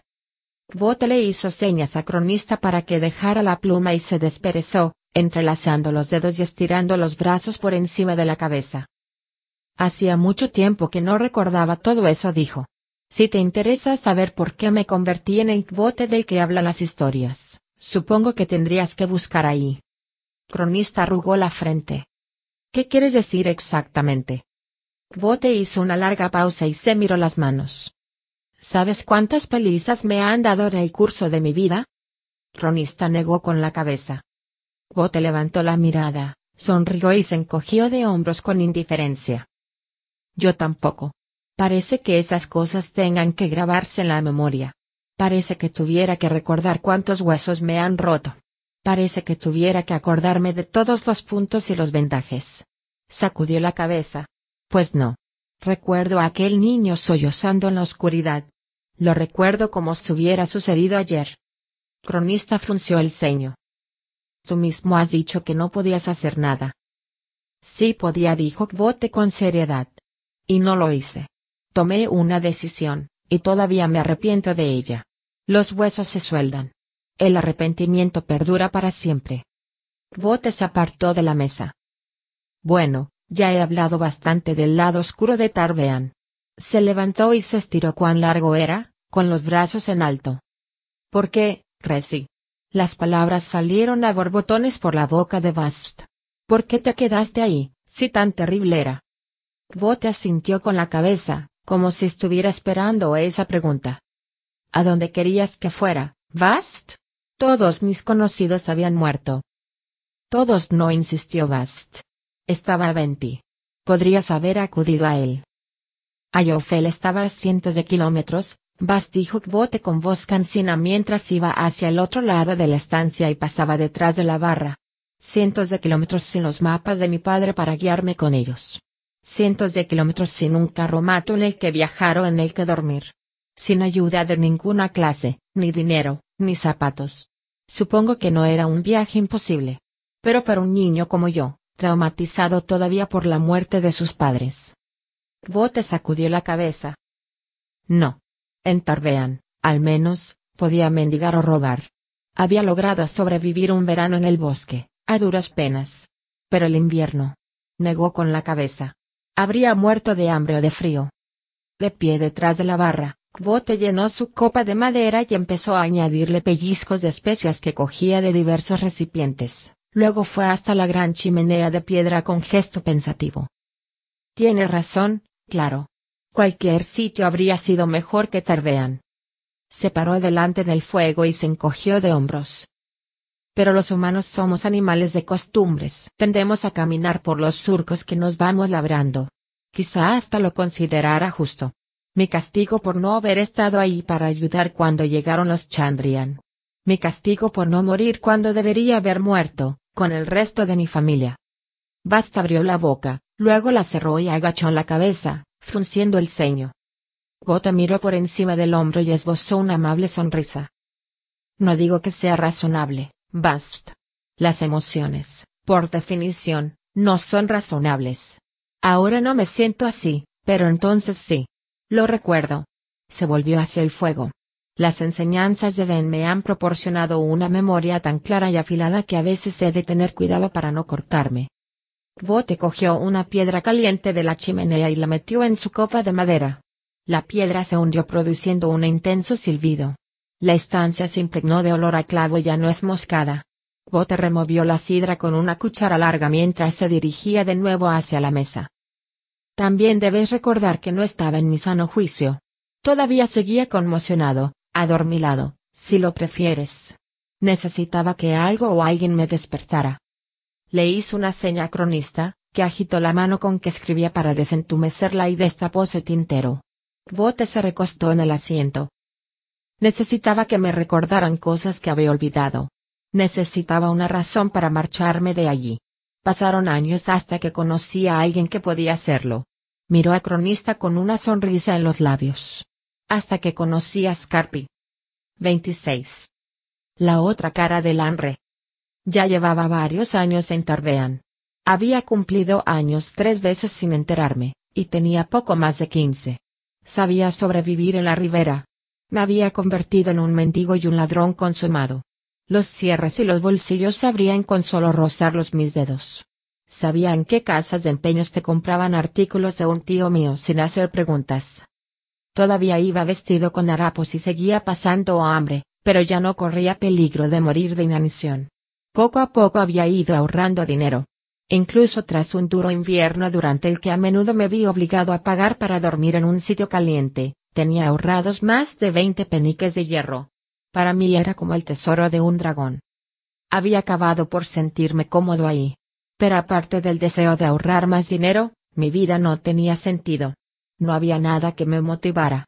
No tenía ningún objetivo. Pasaba los días buscando cosas que robar y formas de distraerme. Pero eso había cambiado unos días atrás en el sótano de Trapis. Había oído hablar a una niña, con admiración, de un narrador que estaba siempre en una taberna del puerto llamada el Medio Mástil. Por lo visto, contaba una historia todos los días, al sonar la sexta campanada. Se jactaba de poder contar cualquier historia que le pidieras. Es más, la niña explicó que aquel tipo aceptaba apuestas. Si no conocía tu historia, te daba un talento. Pasé el resto del día cavilando sobre lo que había dicho esa niña. Dudaba que fuera cierto, pero no podía evitar pensar en lo que podría hacer con un talento de plata. Podría comprarme unos zapatos, y quizá un cuchillo, podría darle dinero a Trapis, y aún así doblaría mis ahorros. Aunque lo de las apuestas fuera mentira, sentía curiosidad. En la calle no era fácil encontrar entretenimiento. De vez en cuando, una troupe de pilludos representaba una obra en una esquina, a veces oía tocar a un violinista en alguna taberna. Ahora bien, los espectáculos de verdad costaban dinero, y los peniques que tanto me había costado ganar eran demasiado valiosos para despilfarrarlos. Pero había un problema. El puerto no era un barrio seguro para mí. Me explicaré. Más de un año atrás, había visto a Pique caminando por la calle. Era la primera vez que lo veía desde mi primer día en Tarbean, cuando sus amigos y él me asaltaron en aquel callejón y destrozaron el laúd de mi padre. Lo seguí con cautela durante casi un día entero, guardando la distancia y sin apartarme de las sombras. Al final, Pique se metió en un pequeño callejón del puerto donde tenía su propia versión de mi escondrijo. El suyo era un nido de cajas rotas con las que había improvisado un refugio para protegerse de las inclemencias del tiempo. Pasé toda la noche encaramado en el tejado, esperando a que Pique saliera de su refugio por la mañana. Entonces bajé a su nido de cajas y lo registré. Era acogedor, y en él se acumulaban las pequeñas posesiones recogidas durante varios años.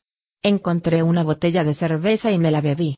También encontré medio queso que me comí, y una camisa que robé, porque no estaba tan harapienta como la mía. Seguí buscando y encontré otras bagatelas, entre ellas una vela, un ovillo de cuerda y unas canicas. Lo más sorprendente fueron unos trozos de lona con una cara de mujer dibujada al carbón. Tuve que revolver casi durante diez minutos hasta que encontré lo que en realidad estaba buscando. Escondido detrás de todo lo demás había una cajita de madera muy manoseada. Dentro había un ramillete de violetas secas atadas con una cinta blanca, un caballo de juguete que había perdido casi toda su crin de cuerda, y un mechón de pelo rubio y rizado. Tardé varios minutos en encender el fuego, utilizando pedernal y eslabón. Las violetas eran una buena yesca y, al poco rato, empezaron a ascender unas densas nubes de humo. Me quedé allí de pie viendo cómo las llamas devoraban todo lo que Pique amaba. Pero me quedé demasiado rato saboreando aquel momento. Pique llegó corriendo con un amigo por el callejón, atraído por el humo, y yo me vi atrapado. Furioso, Pique se abalanzó sobre mí. Medía casi un palmo más que yo, y pesaba 20 kilos más. Peor aún, tenía un trozo de cristal con un extremo envuelto con cordel, y lo usaba como puñal. Me clavó el cristal en el muslo, por encima de la rodilla, antes de que yo le agarrara la mano y se la aplastara contra los adoquines, obligándole a soltarlo. Después Pique todavía se las ingenió para dejarme un ojo morado y romperme varias costillas, antes de que yo consiguiera pegarle una patada en la entrepierna y largarme. Pique me persiguió cojeando y gritando que me mataría por lo que había hecho. Le creí. Me curé la herida de la pierna, cogí todo el dinero que había ahorrado y compré cinco pintas de Dreg, un licor barato y asqueroso lo bastante fuerte para hacerte ampollas en la boca. Entonces me fui cojeando al puerto y esperé a que me vieran Pique y sus amigos. No tardaron mucho. Dejé que Pique y dos de sus amigos me siguieran durante medio kilómetro, pasamos por sastrerías y llegamos a cererías. Yo no me apartaba de las calles principales, porque sabía que no se atreverían a atacarme en plena luz del día y con gente alrededor. Pero cuando me metí corriendo en un callejón, ellos aceleraron el paso para alcanzarme, creyendo que yo intentaba huir. Sin embargo, cuando doblaron la esquina no encontraron a nadie. A Pique se le ocurrió mirar hacia arriba en el preciso instante en que yo le vaciaba encima el cubo de Drake desde el borde de un tejado. Quedó empapado, y el licor le salpicó la cara y el pecho. Pique gritó y se tapó los ojos con las manos al mismo tiempo que se arrodillaba. Entonces saqué la cerilla de fósforo que había robado y se la tiré, y vi como la cerilla chisporroteaba al caer. Invadido por un intenso y feroz odio infantil, creía que Pique quedaría envuelto en llamas. No fue así, aunque algo sí se quemó. Volvió a gritar y empezó a girar sobre sí mismo mientras sus amigos intentaban apagar las llamas dándole manotazos. Me escabullí aprovechando la confusión. Había transcurrido más de un año y no había vuelto a ver a Pique. Él no había intentado encontrarme, y yo me había mantenido lejos del puerto, a veces daba un rodeo de varios kilómetros para no pasar cerca de aquel barrio. Era una especie de tregua.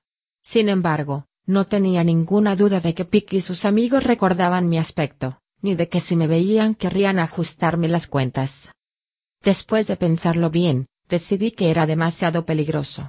Ni siquiera la promesa de oír historias gratis y de la oportunidad de ganar un talento de plata compensaba el riesgo de provocar otra vez a pique. Además, ¿qué historia iba a pedir? Esa pregunta danzó en mi pensamiento durante varios días. ¿Qué historia podía pedir? Empujé a un estibador y me llevé un coscorrón antes de poder meterle la mano en el bolsillo. ¿Qué historia? Me puse a mendigar en la esquina opuesta a la iglesia de los celinos. ¿Qué historia? Robé tres hogazas de pan y le llevé dos de regalo a Trapis. ¡Qué historia! Más tarde, tumbado en mi escondite donde confluían los tres tejados, encontré la respuesta cuando estaba a punto de quedarme dormido. Lanre. Claro. podía pedirle la verdadera historia del Lanre. La historia que mi padre estaba. Mi corazón empezó a dar trompicones cuando de pronto recordé cosas en las que llevaba años evitando pensar, mi padre rasgueando distraídamente el laúd, mi madre a su lado en el carromato, cantando. Automáticamente, empecé a apartarme de esos recuerdos, como cuando retiras la mano de un fuego. Pero me sorprendió comprobar que esos recuerdos solo me producían un dolor leve, y no el intenso que había esperado. En cambio, la perspectiva de oír una historia que a mi padre tanto le interesaba me produjo cierta emoción. Una historia que él mismo habría contado. Con todo, sabía que era una locura correr hasta el puerto por una historia. Todo el pragmatismo que había aprendido en Tarbea en esos años me instaba a quedarme en mi rincón conocido del mundo, donde estaba salvo. Lo primero que vi al entrar en el medio mástil fue a Scarpi. Estaba sentado en un taburete alto, en la barra, era un anciano con unos ojos como diamantes y un cuerpo como de espantapájaros. Era delgado y curtido, con pelo blanco en los brazos, en la cara y en la cabeza. La blancura del pelo contrastaba con su intenso bronceado, parecía que estuviera salpicado de espuma de mar. A sus pies había una veintena de niños, algunos tenían mi edad, pero la mayoría eran más pequeños. Formaban un grupo variopinto, pilludos mugrientos y descalzos como yo, pero también niños bien vestidos y aseados que seguramente tenían padres y hogares decentes. No reconocía a ninguno, pero nunca se sabía quién podía ser amigo de Pique. Encontré un sitio cerca de la puerta, y me quedé allí en cuclillas, con la espalda pegada a la pared. Scarpi carraspeó un par de veces, y ese sonido me produjo sed. Entonces, como si realizara un ritual, Miró tristemente en la copa de barro cocido que tenía delante y, con mucho cuidado, la puso del revés sobre la barra. Los niños se acercaron y dejaron unas monedas encima de la barra. Hice un recuento rápido, dos medios peniques de hierro, nueve ardites y un drabín. En total, poco más de tres peniques de hierro en la moneda de la mancomunidad. Quizás Carpi ya no ofreciera el talento de plata. Lo más probable era que el rumor que yo había oído fuera falso. El anciano le hizo una seña al camarero. Tinto de fallos. Su voz era áspera y grave, casi hipnótica. El camarero, un tipo calvo, cogió las monedas y le sirvió vino a Scarpi en la copa de barro cocido. Y bien, ¿qué queréis que os cuente hoy? dijo Scarpi con su sonora voz, que se extendió como un trueno lejano. Hubo un momento de silencio que también me pareció ritualista, casi reverente. Entonces todos los niños se pusieron a hablar a la vez, una historia de los Fata. Guión. Oren y la pelea en Nat, sí, la historia de Oren Belciter. La del varón. Lartam, Mirtariniel, y el oso. Lanre dije yo, casi sin proponérmelo. La taberna volvió a sumirse en el silencio mientras Scarpi tomaba un sorbo de vino. Los niños lo miraban con una intensidad y una familiaridad que no supe identificar. Scarpi permanecía sereno en medio del silencio. Me ha parecido oír, dijo una voz que fluía lentamente, como la miel, que alguien mencionaba a Lanre. Me miró con sus ojos azules, claros y de mirada intensa. Asentí. No sabía qué podía pasar. Yo quiero que nos hables de los desiertos de más allá de Stormoal, protestó una de las niñas más pequeñas. De las serpientes que salen de la arena como tiburones. Y de los hombres del desierto, que se esconden bajo las dunas y beben sangre en lugar de agua. Y de... Los niños que la rodeaban empezaron a darle coscorrones para hacerla callar. Volvió a producirse un silencio, y Scarpi tomó otro sorbo de vino. Observé a los niños, que clavaban sus ojos en Scarpi, y comprendía que me recordaban, a una persona mirando nerviosa un reloj. Supuse que cuando el anciano se hubiera terminado la bebida, la historia se habría terminado también. Scarpi volvió a beber, esa vez solo dio un sorbito, y luego dejó la copa en la barra y se volvió hacia nosotros.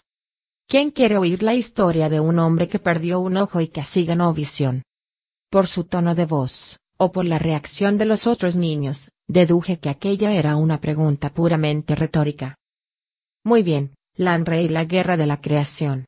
Una historia muy antigua. Paseó la mirada por el grupo de niños. Sentaos y prestad atención, pues voy a hablaros de cómo era la ciudad reluciente hace muchos años, a muchos kilómetros de aquí. Hace muchos años, a muchos kilómetros de aquí, existía Mirtariniel. La ciudad reluciente. Se erguía entre las altas montañas del mundo como una piedra preciosa en la corona de un rey. Imaginaos una ciudad tan grande como Tarbean. Pero en cada esquina de cada calle había una fuente, o un árbol, o una estatua tan hermosa que incluso un hombre orgulloso lloraba al verla. Los edificios eran altos y elegantes, excavados en la montaña, excavados en una piedra blanca y reluciente que conservaba la luz del sol hasta más allá del anochecer. Celitos gobernaba en Mirtariniel. Con solo mirar una cosa, Celitos veía su nombre oculto y lo entendía. En aquellos tiempos, había mucha gente que podía hacer eso, pero Celitos era el nominador más poderoso de cuantos vivían en aquella época. Celitos era amado por la gente a la que protegía. Sus juicios eran estrictos y justos, y no había nadie que pudiera influir en él con falsedades o engaños. El poder de su visión era tal que podía leer los corazones de los hombres como si fueran libros de gruesas letras. En aquellos tiempos se libraba una guerra terrible en un vasto imperio. La guerra se llamaba Guerra de la Creación, y el imperio se llamaba Ergen. Y pese a que el mundo jamás ha visto un imperio tan magnífico ni una guerra tan terrible, ambos ya solo viven en las historias. Hasta los libros de historia que los mencionaban como rumores inciertos se han convertido en polvo. La guerra duraba tanto que la gente apenas recordaba los tiempos en que el humo de las ciudades incendiadas no ennegrecía el cielo. Antaño había habido cientos de hermosas ciudades esparcidas por todo el imperio. Ahora eran solo ruinas cubiertas de cadáveres. Había peste y hambre por todas partes, y en algunos sitios era tal la desesperación que las madres ya no lograban reunir suficiente esperanza para ponerles nombres a sus hijos. Pero quedaban ocho ciudades, Belén, Antus, Baret, Tinusa, Emlen y las ciudades gemelas de Murilla y Murella. Por último estaba Mirtariniel, la más grande de todas y la única que no estaba marcada por largos siglos de guerra. La protegían las montañas y unos valientes soldados, pero la verdadera causa de la paz de Mirtaliniel era Celitos. Utilizando el poder de su visión, Celitos vigilaba los puertos de montaña que conducían a su amada ciudad. Sus estancias estaban en las torres más altas de la ciudad, para que pudiera divisar cualquier ataque mucho antes de que llegara a convertirse en una amenaza. Las otras siete ciudades, que no contaban con los poderes de Celitos, se protegían de otras maneras. Depositaron su esperanza en gruesos muros, en la piedra y en el acero. Depositaron su esperanza en la fuerza de los brazos, en el valor y en la sangre. Depositaron su esperanza en Lanre. Lanre había luchado desde que podía levantar una espada, y para cuando empezó a cambiarle la voz, peleaba como una docena de hombres hechos y derechos. Se desposó con una mujer llamada Lira, por la que sentía un profundo amor, una intensa pasión. Lira era terrible y sabia, y tenía tanto poder como Lanre. Pues mientras que Lanre tenía la fuerza de su brazo y el apoyo de hombres leales, Lira sabía los nombres de las cosas, y el poder de su voz podía matar a un hombre o aplacar una tormenta. Pasaban los años, y Lanre y Lira combatían hombro con hombro. Defendieron Belén de un ataque por sorpresa, salvando la ciudad de un enemigo que la habría destruido. Reunían ejércitos y hacían comprender a las ciudades la importancia de la lealtad. Durante largos años rechazaron a los enemigos del imperio. La gente, que se había dejado vencer por la desesperación, empezó a sentir que la esperanza volvía a arder en su interior. La gente confiaba en alcanzar la paz, y depositó esas débiles esperanzas en Lanre. Entonces llegó la Nagra de Vestentor. Nagra significaba batalla en el idioma de la época, y en Vestentor tuvo lugar la mayor y más terrible batalla de esa terrible guerra. Los ejércitos lucharon sin cesar durante tres días bajo el sol, y sin cesar durante tres noches a la luz de la luna. Ningún bando consiguió derrotar al otro, y ambos se resistían a retirarse. Sobre la batalla en sí solo tengo una cosa que decir. En Vestentor murieron más personas de las que viven hoy en día en el mundo. Lanre siempre estaba donde la batalla era más cruenta, donde más lo necesitaban. Nunca soltó la espada ni la enfundó en su vaina. Al final, cubierto de sangre en medio de un campo sembrado de cadáveres. Lanre se enfrentó, solo, a un terrible enemigo. Una bestia enorme con escamas de hierro negro, cuyo aliento era una oscuridad que sofocaba a los hombres. Lanre peleó con la bestia y la mató. Lanre consiguió la victoria, pero la pagó con la vida. Una vez terminada la batalla, y cuando el enemigo ya se había retirado detrás de las puertas de piedra, los supervivientes encontraron el cadáver de Lanre, frío e inerte, cerca de la bestia que había matado. La noticia de la muerte de Lanre se extendió rápidamente, cubriendo el campo de batalla con un manto de desesperación. Habían ganado la batalla y habían cambiado el curso de la guerra, pero todos sentían un frío intenso en su interior. La pequeña llama de esperanza que todos habían cultivado empezó a parpadear y apagarse. Habían depositado todas sus esperanzas en Lanre, y Lanre estaba muerto. En medio del silencio, Lira se quedó de pie junto al cadáver de Lanre y pronunció su nombre. Su voz era un precepto. Su voz era de acero y de piedra. Su voz le ordenaba que volviera a vivir. Pero Lanre yacía inmóvil y muerto. Con temor, Lira se arrodilló junto al cadáver de Lanre y susurró su nombre. Su voz era una llamada. Su voz era de amor y de deseo. Su voz le pedía que volviera a vivir. Pero Lanre yacía frío y muerto. Desesperada, Lira se echó sobre el cadáver de Lanre y lloró su nombre. Su voz era un susurro. Su voz era de eco y de vacío. Su voz le suplicaba que volviera a vivir. Pero Lanre yacía sin aliento y muerto. Lanre estaba muerto. Lira lloraba y le tocaba la cara con manos temblorosas. Alrededor, los hombres giraron la cabeza, porque era menos doloroso contemplar el campo ensangrentado que el dolor de Lira. Pero Lanre oyó la llamada de Lira. Lanre se volvió hacia el sonido de su voz y fue hacia ella. Lanre regresó de detrás de las puertas de la muerte. Pronunció el nombre de su esposa y abrazó a Lira para consolarla. Abrió los ojos e hizo cuanto pudo para enjugarle las lágrimas con sus temblorosas manos y entonces respiró hondo y volvió a la vida. Los supervivientes de la batalla vieron moverse al Lanre y se maravillaron. La débil esperanza de paz que cada uno de ellos había alimentado durante tanto tiempo ardió con intensidad en su interior. Lanre y Lira. Gritaban con voz atronadora. El amor de nuestro Señor es más fuerte que la muerte. La voz de Nuestra Señora lo ha devuelto a la vida. Juntos han derrotado a la muerte. Juntos, ¿cómo no van a conseguir la victoria? La guerra continuó, pero ahora que Lanre y Lira luchaban hombro con hombro, el futuro parecía menos desalentador. Pronto todos supieron la historia de cómo Lanre había muerto, y de cómo su amor y el poder de Lira lo habían devuelto a la vida. Por primera vez la gente podía hablar abiertamente de paz sin que la consideraran necia o loca. Pasaron los años. Los enemigos del imperio estaban cada vez más debilitados y más desesperados, y hasta los más cínicos se percataban de que el fin de la guerra estaba próximo. Entonces empezaron a circular rumores, Lira estaba enferma. Habían secuestrado a Lira. Lira había muerto. Lanre había huido del imperio. Lanre había enloquecido.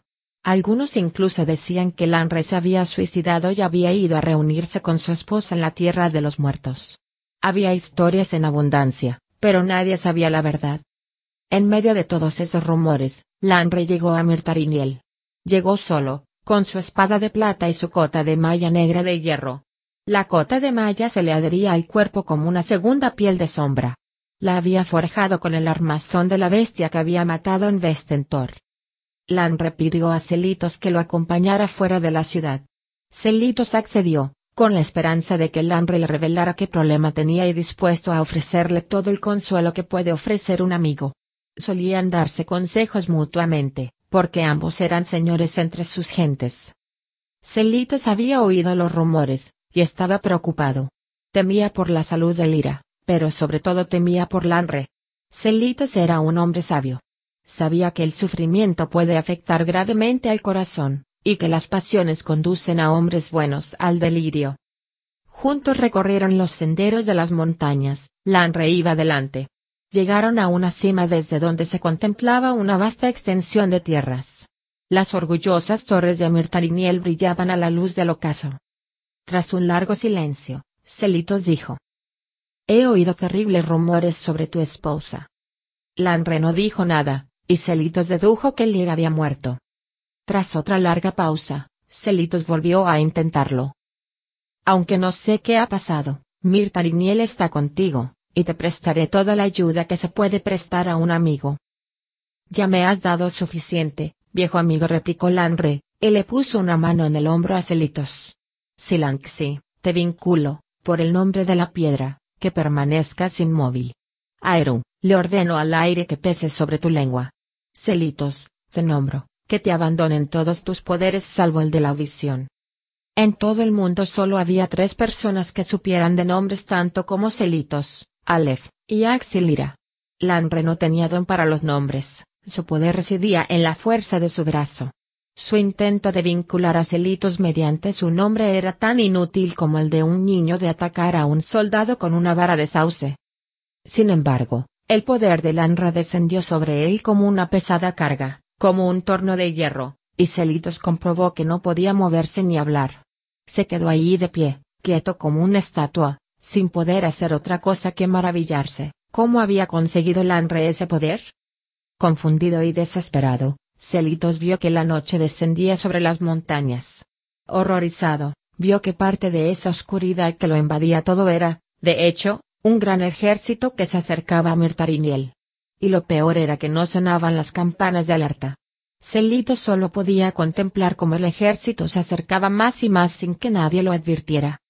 El enemigo masacró e incendió Mirtariniel, cuanto menos hablemos de lo que sucedió, mejor. Las blancas murallas quedaron calcinadas y de las fuentes brotaba sangre. Durante una noche y un día, Celitos permaneció allí de pie, impotente, junto al hambre, sin poder hacer otra cosa que mirar y escuchar los gritos de los moribundos, el resonar del hierro, los crujidos de la piedra al romperse. A la mañana siguiente, cuando la luz del amanecer iluminó las torres ennegrecidas de la ciudad, Celitos comprobó que ya podía moverse. Se volvió hacia Lanre, y esa vez la visión no le falló. Vio en Lanre una gran oscuridad y un espíritu atormentado.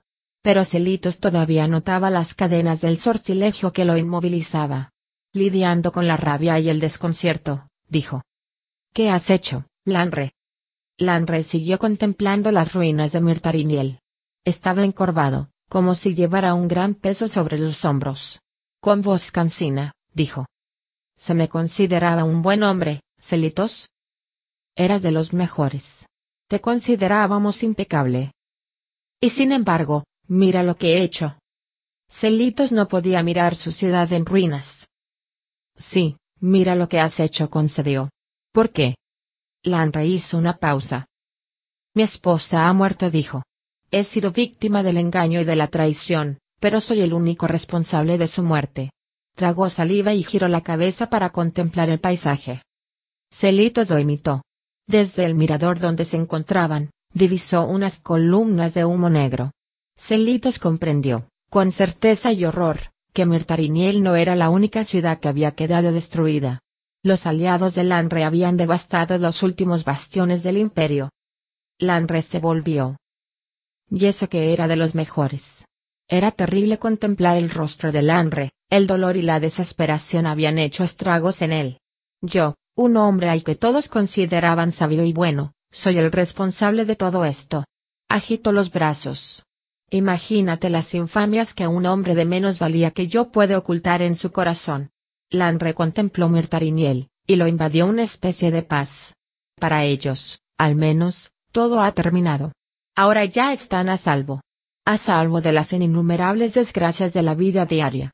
A salvo de los dolores de un destino injusto. Celitos dijo en voz baja. A salvo del goce de la maravilla, no existe el goce, gritó Langre con una voz espantosa. El sonido de su voz rompió las piedras y rebotó hacia ellos con un eco cortante. Cualquier goce que surja aquí lo asfixian rápidamente las malas hierbas. Yo no soy un monstruo que destruye por puro placer. Si siembro sales porque tengo que elegir entre las malas hierbas o nada. Celitos solo veía vacío detrás de sus ojos. Celitos se agachó para coger del suelo una piedra con un canto puntiagudo. ¿Pretendes matarme con una piedra?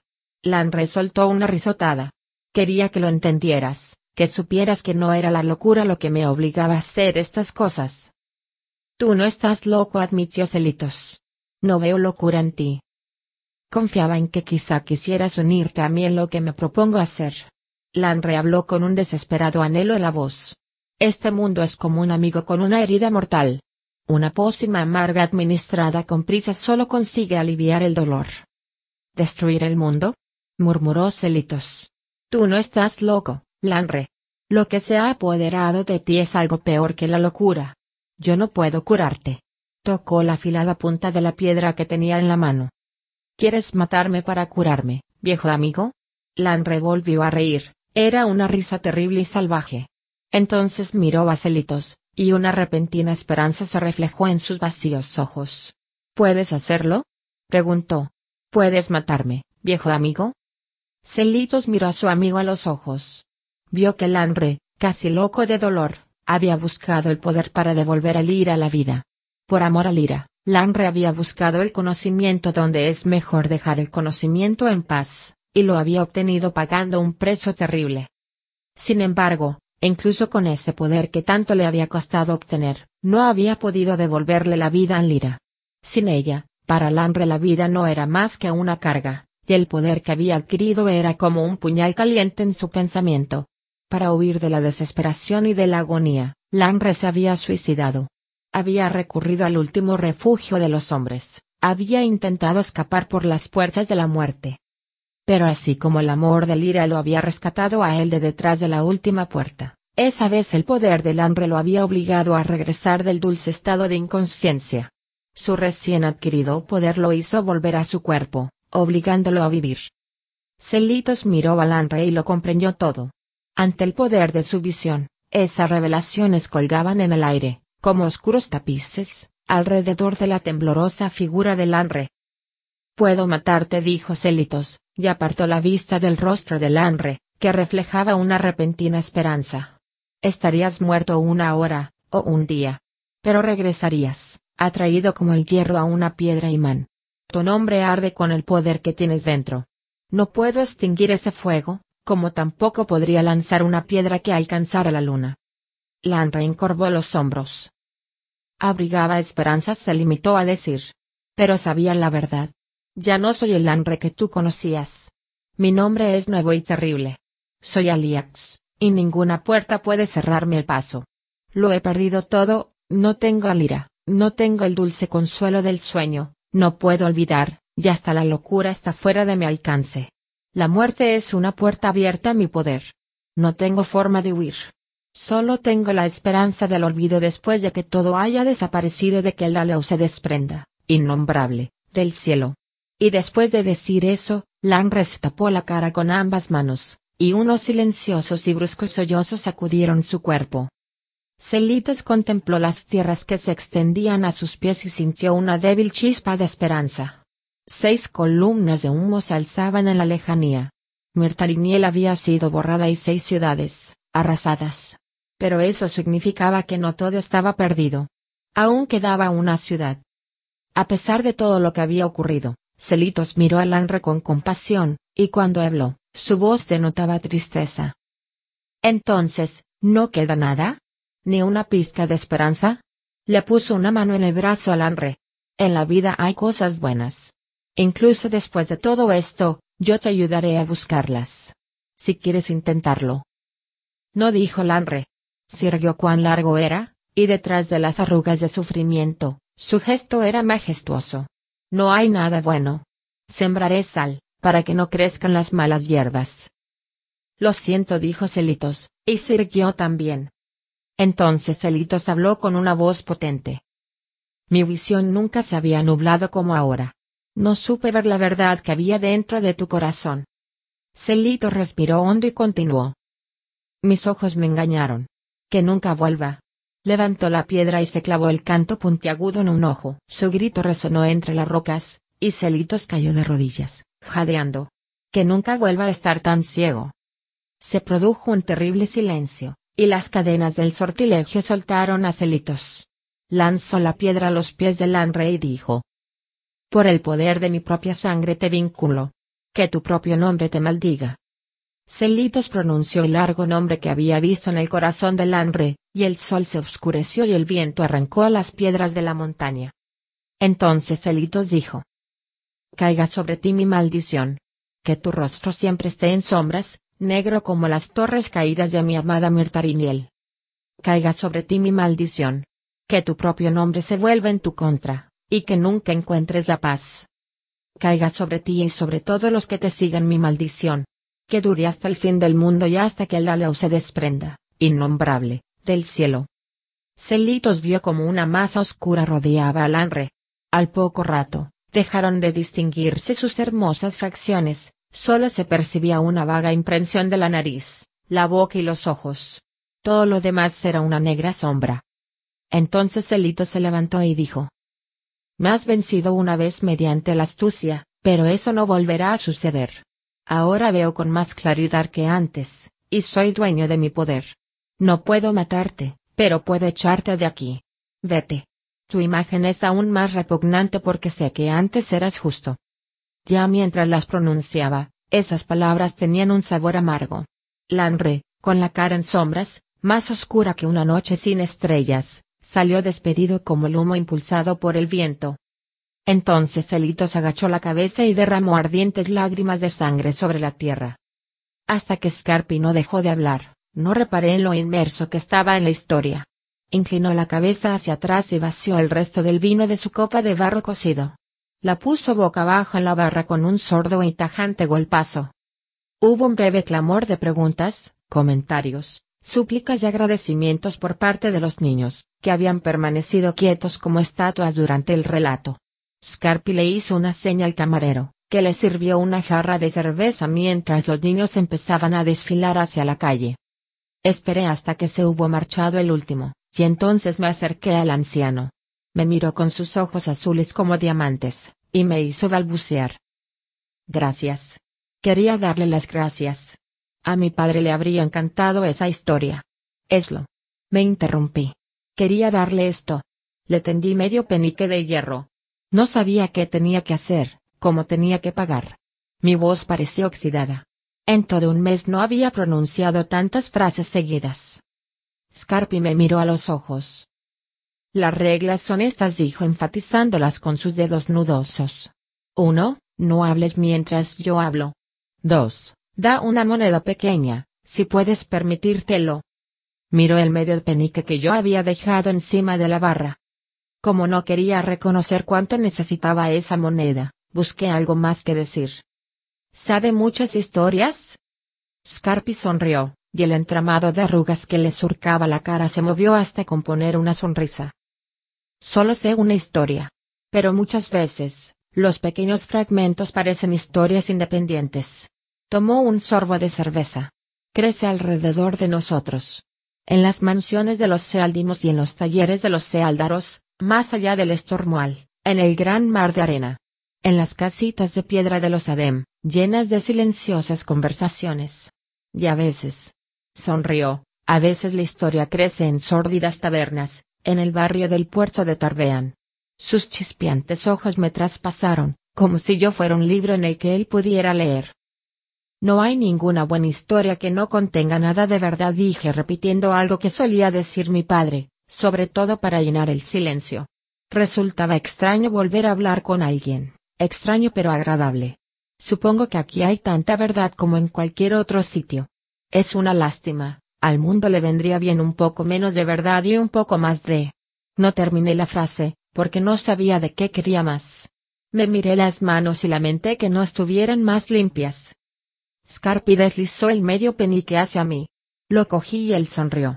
Su áspera mano se posó, suave como un pájaro, en mi hombro. Todos los días salvo el duelo. Al sonar la sexta campanada, más o menos. Hice ademán de marcharme, pero me detuve. ¿Es verdad? La historia. Hice un gesto impreciso. Esa parte que usted ha contado hoy. Todas las historias son ciertas, respondió Scarpi. Pero esta pasó de verdad, si es a eso a lo que te refieres. Bebió otro lento sorbo de cerveza, luego volvió a sonreír y se le iluminaron los ojos. Más o menos. Hay que ser un poco mentiroso para contar bien una historia. Demasiada verdad tergiversa los hechos. Demasiada sinceridad te hace parecer falso. Mi padre también lo decía. Nada más mencionarlo, un fárrago de emociones surgió dentro de mí. Hasta que no vi los ojos de Scarpi siguiéndome no me percaté de que estaba retrocediendo, nervioso, hacia la puerta. Me paré, me obligué a darme la vuelta y caminé hasta la puerta. Volveré, si puedo. Oí la sonrisa en su voz detrás de mí. Ya lo sé. 27.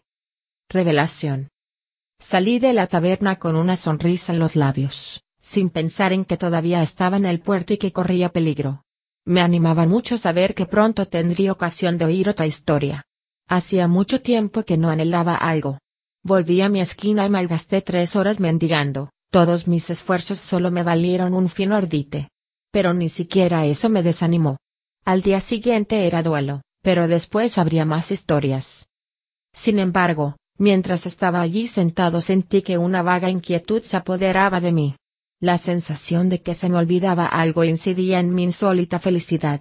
Intenté ignorarla, pero me acompañó todo el día y el siguiente también, como un mosquito que no podía ver ya y que no podía aplastar. Al final del día, estaba convencido de que había pasado algo por alto. Algo relacionado con la historia que había contado Scarpi. Sin duda para vosotros será fácil, porque habéis oído la historia convenientemente ordenada y narrada. Tened en cuenta que yo llevaba casi tres años en Tarbean, viviendo como un animalillo. Había partes de mi mente que todavía dormían, y mis dolorosos recuerdos acumulaban polvo detrás de la puerta del olvido. Me había acostumbrado a evitarlos, igual que un tullido procura no cargar el peso sobre la pierna que tiene lesionada. La suerte me sonrió al día siguiente, y me las ingenié para robar un fardo de harapos de la parte de atrás de un carromato y vendérselos a un trapero por cuatro peniques de hierro. Estaba demasiado hambriento para pensar en el día de mañana, así que me compré un gran trozo de queso y una salchicha, y luego una hogaza entera de pan y una tarta de manzana caliente. Por último me concedí un capricho, fui a la puerta trasera de una posada cercana y me gasté mi último penique en una jarra de cerveza fuerte. Me senté en los escalones de una panadería que había enfrente de la posada y me quedé viendo pasar a la gente mientras disfrutaba de la mejor comida que me regalaba desde hacía meses. Pronto el crepúsculo dio paso al anochecer, y empezó a darme vueltas la cabeza por efecto de la cerveza. Era una sensación agradable, pero cuando la comida se asentó en mi estómago, volví a notar esa sensación acuciante, y con más intensidad que antes. Fruncí el ceño. Me fastidiaba que eso me estropeara un día que, por lo demás, podía considerar perfecto.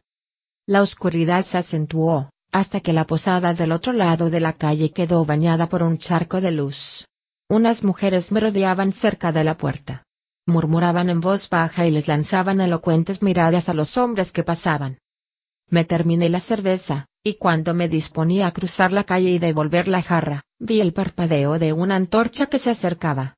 Miré hacia el final de la calle y vi el inconfundible color gris de la túnica de un sacerdote telino, y decidí esperar hasta que hubiera pasado de largo. Borracho el día de duelo y recién convertido en ladrón, cuanto menos contacto tuviera con el clero, mejor. El sacerdote llevaba puesta la capucha, y la antorcha que sostenía se interponía entre nosotros dos, así que no pude verle la cara. Se acercó al grupo de mujeres y hubo una breve discusión. Oí el distintivo tintineo de unas monedas y me agazapé aún más en el oscuro portal. El celino dio media vuelta y se marchó por donde había llegado. Me quedé quieto para que no se fijara en mí, porque no quería tener que echar a correr con la cabeza dándome vueltas. Esa vez, sin embargo, la antorcha no se interponía entre nosotros dos. Cuando el sacerdote se volvió hacia donde estaba yo, no le vi la cara, sino solo oscuridad bajo la capucha, solo sombras. El celino siguió su camino sin percatarse de mi presencia, o sin que le importara. Pero me quedé donde estaba, sin poder moverme. La imagen del hombre encapuchado, con la cara oculta en sombras, había abierto de golpe una puerta en mi pensamiento, y los recuerdos se estaban derramando. Recordé a un hombre con los ojos vacíos y con una sonrisa de pesadilla, recordé la sangre de su espada. Ceniza, se llamaba, y su voz era como un viento helado. ¿Es este el fuego de tus padres? Pero no era él, sino el hombre que tenía detrás. El que estaba callado, sentado junto al fuego. El hombre cuya cara estaba oculta en sombras. Aliax. Ese era el recuerdo que se cernía sobre mi conciencia desde que oyera la historia de Scarpi. Corrí a los tejados y me envolví en mi manta raída. Poco a poco, los fragmentos de la historia y los fragmentos de mi memoria iban encajando. Empecé a admitir imposibles verdades. Los Chandrian existían. Aliax existía. Si la historia que había contado Scarpi era cierta, Lanre y Aliax eran la misma persona. Los Chandrian habían matado a mis padres, a toda mi trupe. ¿Por qué? Otros recuerdos ascendieron burbujeando hasta la superficie de mi memoria. Vi al hombre de los ojos negros, ceniza, arrodillado ante mí. Su rostro inexpresivo, su voz fría y afilada. Sé de unos padres había dicho, que han estado cantando unas canciones que no hay que cantar. Habían matado a mis padres por recopilar historias sobre los Chandrian. Habían matado a toda mi trupe por una canción. Me quedé toda la noche despierto dando vueltas a esos pensamientos. Poco a poco comprendí que esos pensamientos eran la verdad. ¿Qué hice entonces? Juré que los encontraría, que los mataría a todos por lo que habían hecho. Quizá. Pero aunque lo hiciera, en el fondo sabía que eso era imposible. Tarbean me había inculcado mucho pragmatismo. ¿Matar a los Chandrian? ¿Matar a Lanre? ¿Por dónde iba a empezar? Era más probable que consiguiera robar la luna. Al menos sabía dónde buscar la luna por la noche. Pero había una cosa que sí podía hacer. Al día siguiente interrogaría a Scarpi sobre la verdad que había detrás de sus historias. No era gran cosa, pero era lo único que podía hacer. Quizá la venganza estuviera fuera de mi alcance, al menos de momento. Pero todavía abrigaba esperanzas de descubrir la verdad. Me aferré con fuerza a esa esperanza durante toda la noche, hasta que salió el sol y me quedé dormido. 28. La vigilante mirada de Telú. Al día siguiente desperté al oír las campanadas que daba la hora. Conté cuatro campanadas, pero no sabía cuántas no había oído. Parpadeé, adormilado, e intenté calcular qué hora era a partir de la posición del sol. Cerca de la sexta campanada. Scarpi debía de estar empezando su historia. Eché a correr por las calles. Mis pies descalzos golpeaban los duros adoquines, pisaban charcos y tomaban atajos por los callejones. Lo veía todo borroso y aspiraba grandes bocanadas del aire húmedo y estancado de la ciudad. Irrumpí en el medio mastil casi corriendo y me quedé apoyado en la pared del fondo, junto a la puerta. Reparé en que en la posada había más gente de la habitual a tan temprana hora de la noche. Entonces la historia de Scarpi me capturó, y no pude sino escuchar su grave y cadenciosa voz y contemplar sus chispeantes ojos. Punto Celitos el tuerto se adelantó y dijo. Señor, si hago esto, ¿se me otorgará el poder para vengar la pérdida de la ciudad reluciente? ¿Podré desbaratar los planes del Anre y de sus Chandrian, que mataron a tantos inocentes y que incendiaron mi amada Mirtariniel? Aleph dijo. No. Todo lo personal debe quedar aparte, y tú solo debes castigar o recompensar lo que tú mismo veas a partir de hoy. Celitos agachó la cabeza. Lo siento, dijo, pero mi corazón me dice que debo intentar impedir esas cosas antes de que sucedan, y no esperar y castigar más tarde. Algunos ruas murmuraron palabras de aprobación y se pusieron al lado de Celitos, porque recordaban Mirtariniel y estaban llenos de rabia y de dolor por la traición del Anre. Celitos se acercó a Aleph y se arrodilló ante él. No puedo hacerlo, porque no puedo olvidar. Pero me enfrentaré a él con la ayuda de estos fieles Ruach. Veo que sus corazones son puros. Nos llamaremos los Amir, el memoria de la ciudad devastada. Frustraremos los planes del Anre y de todos los que los sigan. Nada nos impedirá alcanzar el bien mayor. Muchos Ruach se apartaron de Celitos. Tenían miedo, y no querían involucrarse en asuntos tan serios. Pero te dio un paso adelante y dijo. Para mí lo primero es la justicia. Dejaré este mundo para servirlo mejor, sirviéndote a ti. Se arrodilló ante Aleph, con la cabeza agachada y las palmas extendidas junto a los costados. Otros se acercaron. El alto Kirel, al que habían quemado pero que había sobrevivido entre las cenizas de Mirtariniel. Dea, que había perdido a dos esposos en la batalla, y cuyo rostro, boca y corazón eran duros y fríos como la piedra. Enlas, que no llevaba espada ni comía carne de animales, y a quien nadie había oído hablar jamás con dureza la rubia Geisa, que tenía un centenar de pretendientes en Belén antes de que cayeran las murallas, la primera mujer que fue forzada por un hombre. Leselte, que reía a menudo, incluso cuando estaba afligido.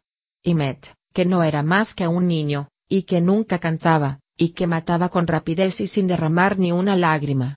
Ordal, la más joven de todos, que nunca había visto morir a nadie, y que estaba ante Aleph, valiente, con el dorado cabello adornado con cintas. Y a su lado estaba Andan, cuyo rostro era una máscara con ojos llameantes, y cuyo nombre significaba ira. Se acercaron todos a Aleph, y él los tocó. Les tocó las manos, los ojos y los corazones. La última vez que los tocó sintieron dolor, y les salieron unas alas en la espalda que les permitirían ir a donde quisieran. Alas de fuego y sombra. Alas de hierro y cristal. Alas de piedra y sangre. Entonces Aleph pronunció sus largos nombres, y los envolvió un fuego blanco. El fuego recorrió sus alas, y se volvieron rápidos. El fuego les acarició los ojos, y pudieron ver en lo más profundo del corazón de los hombres. El fuego les llenó la boca y cantaron canciones de poder. Entonces el fuego se instaló en su frente, como estrellas de plata, y se volvieron de inmediato honrados, sabios y sobrecogedores. Entonces el fuego los consumió, y desaparecieron para siempre de la vista de los mortales. Solo los más poderosos pueden verlos, y aun ellos solo con gran dificultad y gran peligro. Ellos imponen justicia en el mundo, y Telu es el más poderoso de todos. Ya he oído suficiente.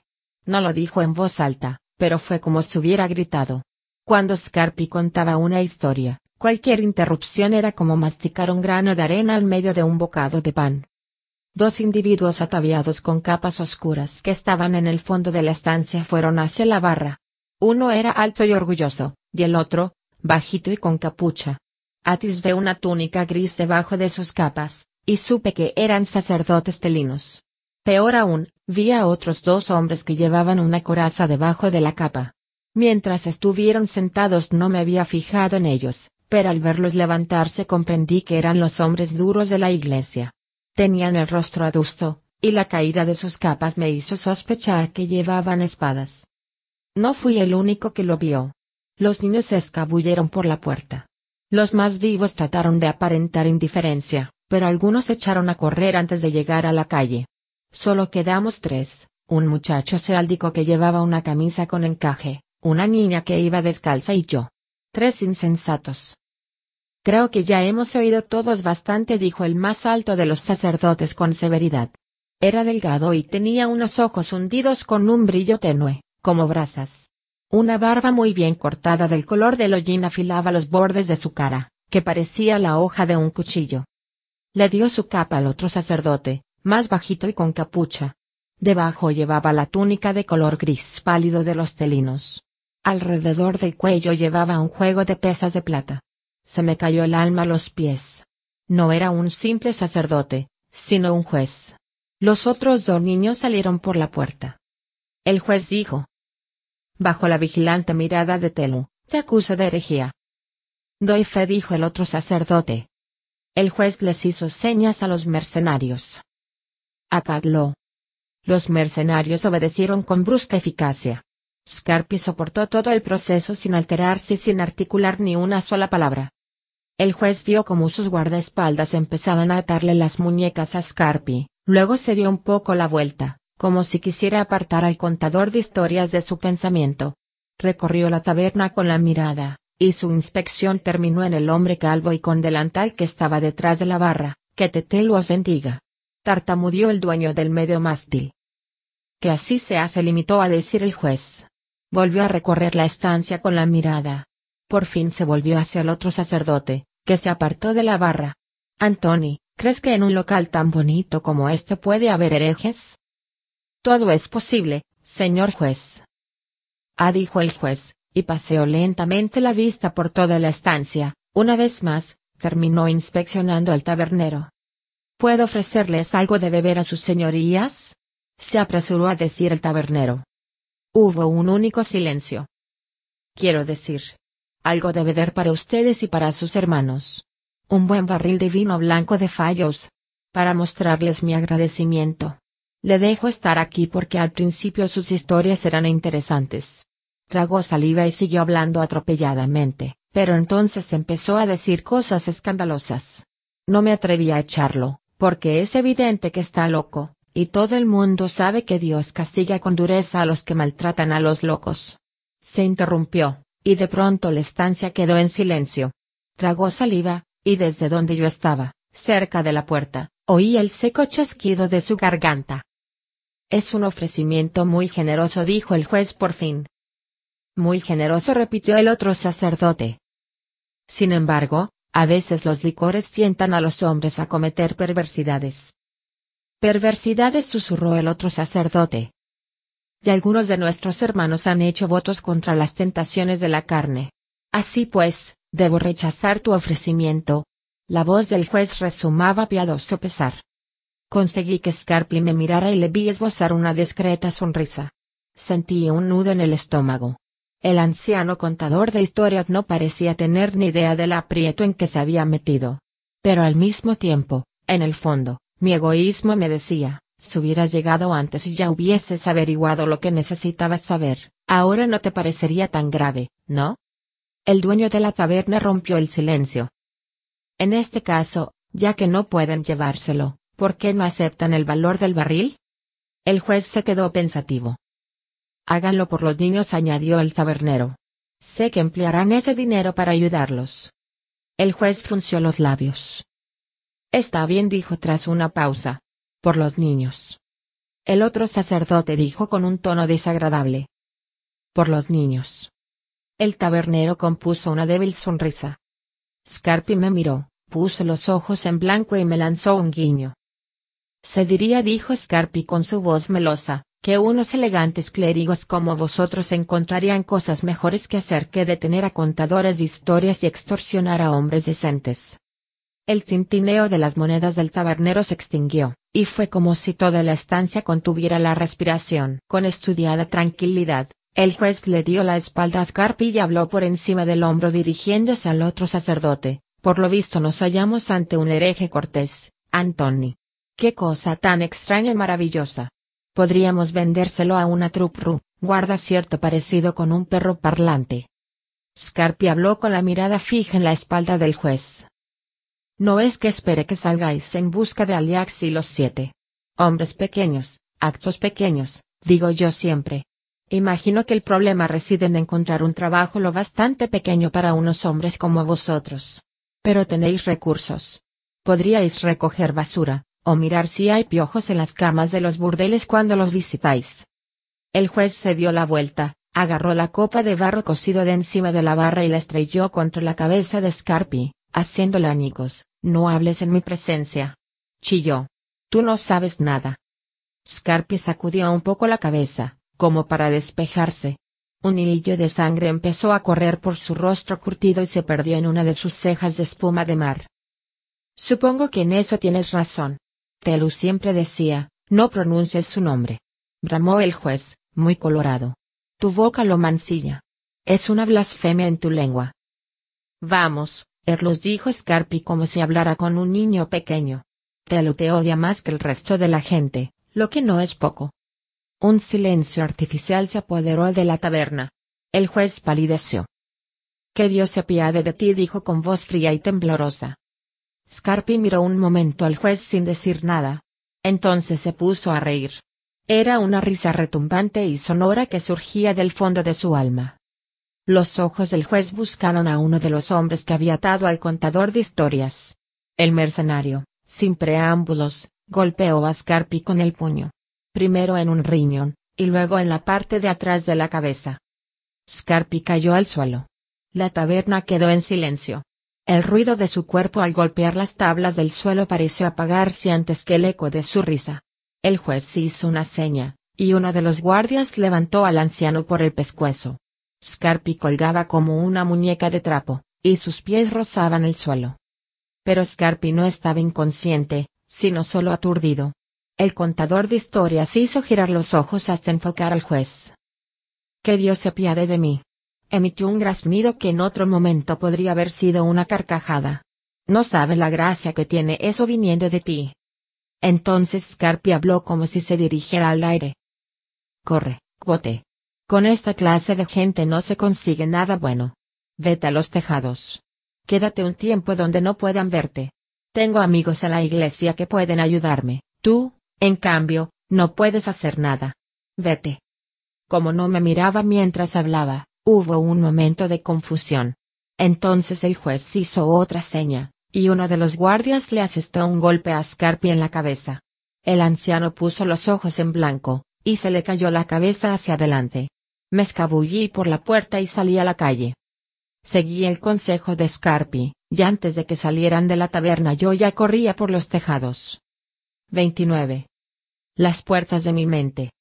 Subí a los tejados y me refugié en mi escondite, una vez ahí, me envolví en mi manta y lloré. Lloré como si algo se hubiera roto dentro de mí y todo se desbordara. Cuando me cansé de llorar ya era noche cerrada.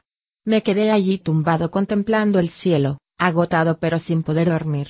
Pensé en mis padres y en la troupe, y me sorprendió comprobar que los recuerdos eran menos amargos que antes.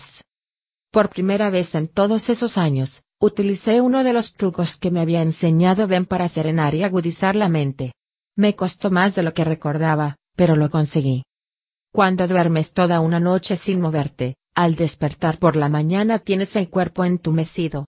Si recordáis cómo es ese primer desperezo, agradable y doloroso, quizá entendáis cómo se sentía mi mente después de tantos años, desperezándose para despertar en los tejados de Tarbean. Pasé el resto de la noche abriendo las puertas de mi mente. Dentro encontré cosas que había olvidado hacía mucho tiempo, mi madre combinando palabras para componer una canción, ejercicios de dicción para actuar, tres recetas de té para calmar los nervios y favorecer el sueño, escalas de laúd. Mi música. ¿De verdad hacía años que no tenía un laúd en las manos? Pasé mucho tiempo pensando en los Chandrian, en lo que le habían hecho a mi trupe, en lo que me habían arrebatado. Recordé la sangre y el olor a pelo quemado y sentí arder en mi pecho una rabia sorda y profunda. Confieso que esa noche tuve pensamientos vengativos y tenebrosos. Pero los años que había pasado en Tarbean me habían infundido un férreo pragmatismo. Sabía que la venganza no era más que una fantasía infantil. Tenía quince años. ¿Qué podía hacer yo? Sin embargo, sabía una cosa. Se me había ocurrido mientras estaba allí tumbado, recordando. Era algo que Alex le había dicho a Ceniza. ¿Quién te protege de los Amir? ¿De los cantantes? ¿De los Site? ¿De todo lo que podría hacerte daño? Los Chandrian tenían enemigos. Si lograba encontrarlos, ellos me ayudarían. No tenía ni idea de quiénes eran los cantantes ni los Site, pero todo el mundo sabía que los Amir eran los caballeros de la iglesia, la poderosa mano derecha del imperio de Atur. Desgraciadamente, todo el mundo sabía también que hacía 300 años que no existían los Amir se habían disuelto tras la caída del imperio de Atur. Pero Aliax había hablado de ellos como si todavía existieran.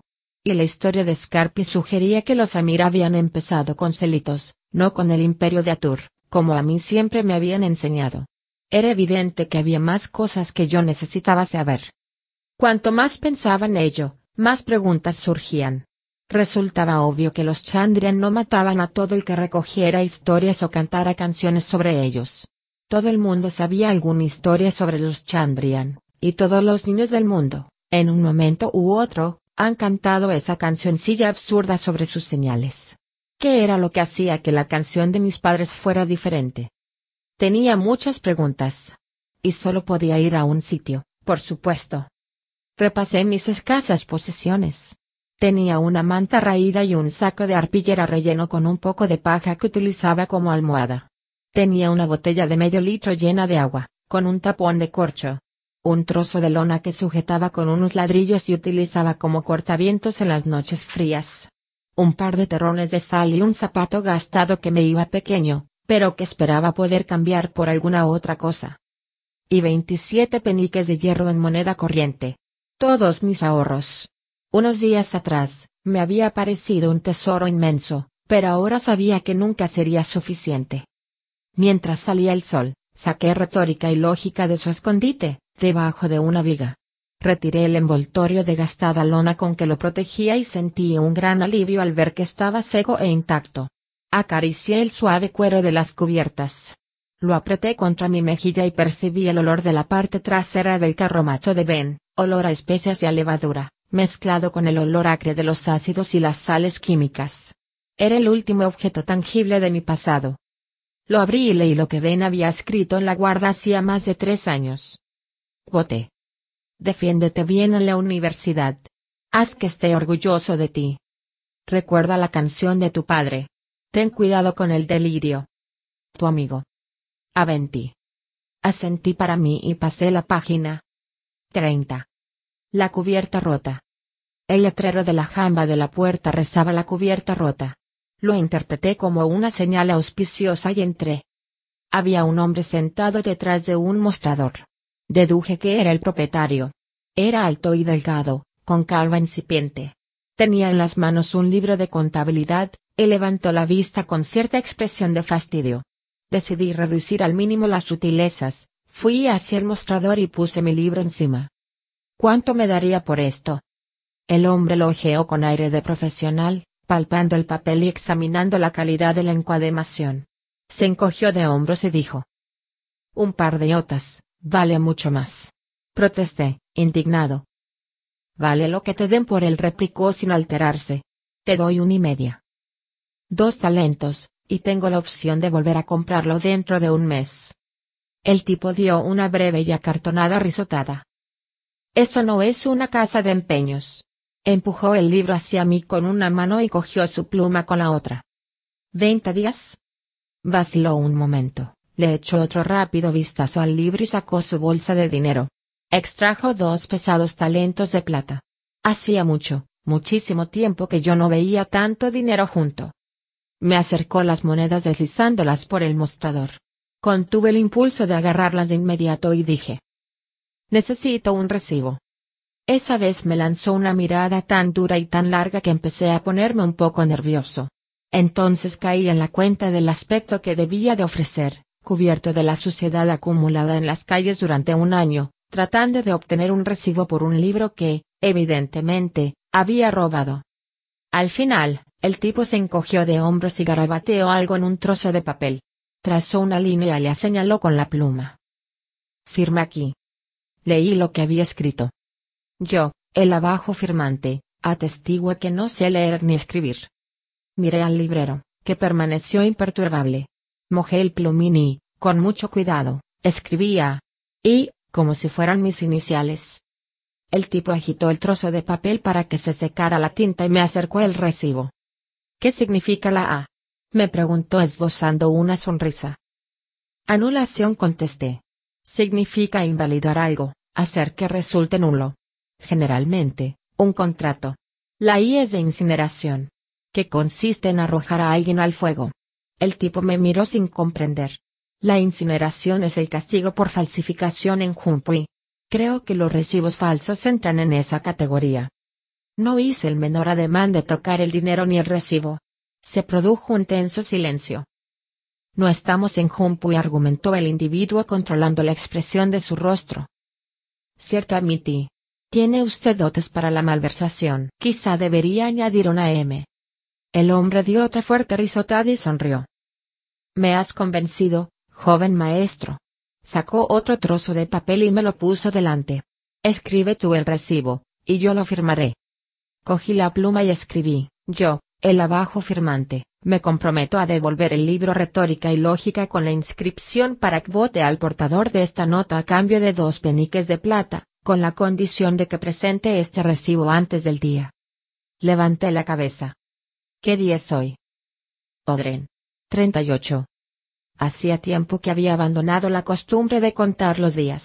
En la calle, todos los días aparecen, Solo que la gente está un poco más borracha lo acepten, y un poco más generosa los duelos. Pero si estábamos a 38, solo tenía cinco días para llegar a la universidad. Ben me había dicho que las admisiones terminaban en prendido. Si llegaba tarde, tendría que esperar dos meses a que empezara el siguiente bimestre. Puse la fecha en el recibo y tracé una línea para que firmara el librero. Me miró con expresión de desconcierto cuando le puse el papel delante. Es más, no se fijó en que en el recibo decía peniques en lugar de talentos. Los talentos valían mucho más. Eso significaba que el librero acababa de comprometerse a devolverme el libro por menos dinero que por el que él lo había comprado. Mi satisfacción disminuyó cuando comprendí que todo aquello era una estupidez. Ya fueran peniques o talentos, yo no iba a tener suficiente dinero para recuperar el libro pasados dos ciclos. Si todo iba bien, ni siquiera estaría en Tarbean al día siguiente. Pese a ser inútil, el recibo me ayudó a calmar el dolor que me producía separarme del último objeto de mi infancia que conservaba. Soplé sobre el papel, lo doblé con cuidado, me lo metí en un bolsillo y cogí mis dos talentos de plata. Me llevé una sorpresa cuando el librero me tendió la mano. Sonrió con aire arrepentido y dijo. Perdona lo de la nota.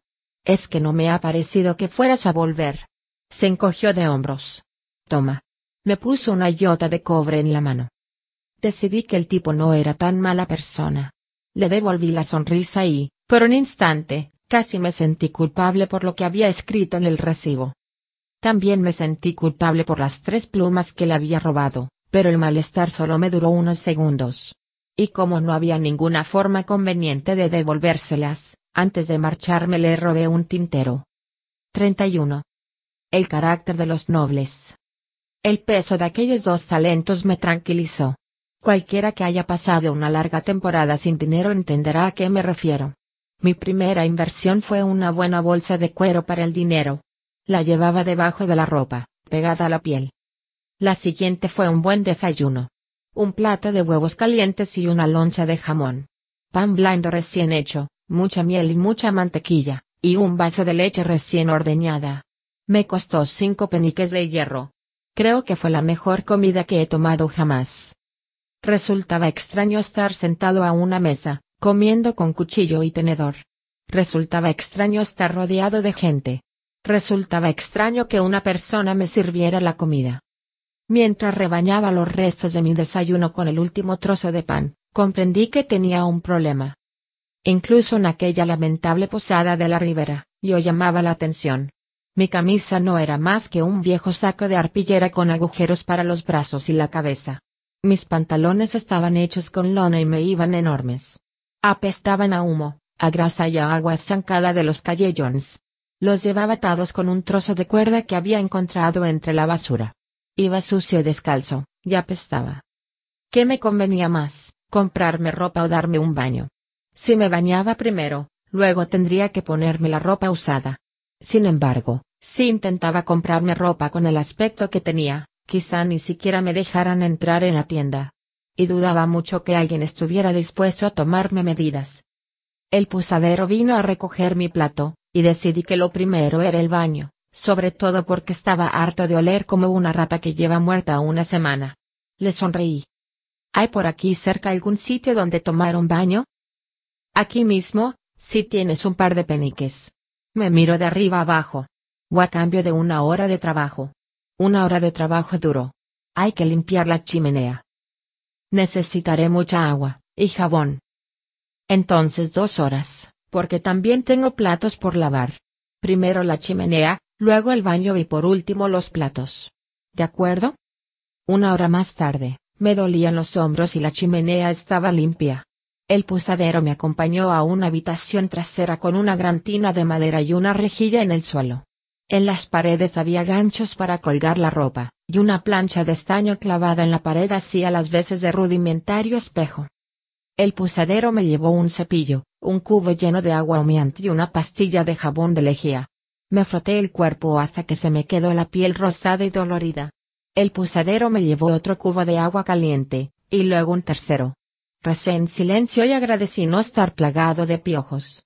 Seguramente estaba demasiado sucio para que ningún piojo que se ofreciera se instalara en mí. Mientras me aclaraba por última vez, me fijé en la ropa que acababa de quitarme. Hacía años que no estaba tan limpio y no quería ni tocar aquella ropa, y mucho menos ponérmela. Si intentaba lavarla, se deshilacharía. Me sequé y utilicé el cepillo para desenredarme el pelo. Lo tenía mucho más largo de lo que parecía cuando lo llevaba sucio. Limpié el vaho del improvisado espejo y me llevé una sorpresa. Parecía mayor. Mayor que antes, en cualquier caso. Y no solo eso, parecía el joven hijo de un noble. Tenía la cara blanca y delgada. A mi pelo le habría venido bien un corte, pero lo tenía liso y largo hasta los hombros, como era la moda. Lo único que me faltaba era la ropa de noble. Y entonces se me ocurrió una idea. Todavía desnudo, me envolví con una toalla y salí por la puerta trasera. Cogí mi bolsa de dinero, pero la escondí. Faltaba poco para mediodía y había gente por todas partes. Muchos transeúntes me miraron, por supuesto, yo los ignoré y eché a andar con brío, sin tratar de esconderme. Compuse una expresión de enojo e impasibilidad, sin ni rastro de vergüenza. Me acerqué a un padre y un hijo que cargaban sacos de arpillera en un carro. El hijo debía de tener cuatro años más que yo, y yo le llegaba por los hombros. Oye, chico, les peté, ¿dónde se puede comprar ropa por aquí? Miré de forma significativa su camisa y añadí, ropa decente. El muchacho me miró entre confuso y enojado. Su padre se quitó rápidamente el sombrero y se puso delante de su hijo. Podríais probar en Bentley, señor.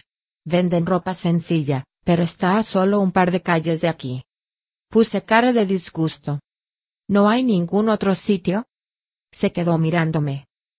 Bueno, podría. Hay una tienda. Le hice callar con una demanda de impaciencia. ¿Dónde está? Limítese a señalar, ya que se ha quedado embobado. El hombre señaló, y eché a andar a grandes zancadas.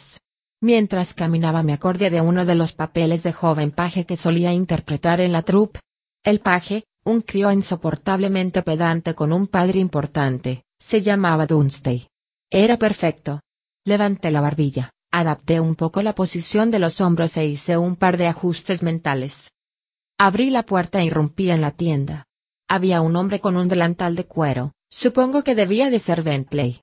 Tenía unos cuarenta años, era delgado y con una calva incipiente. Al golpear la puerta contra la pared, Bentley dio un respingo.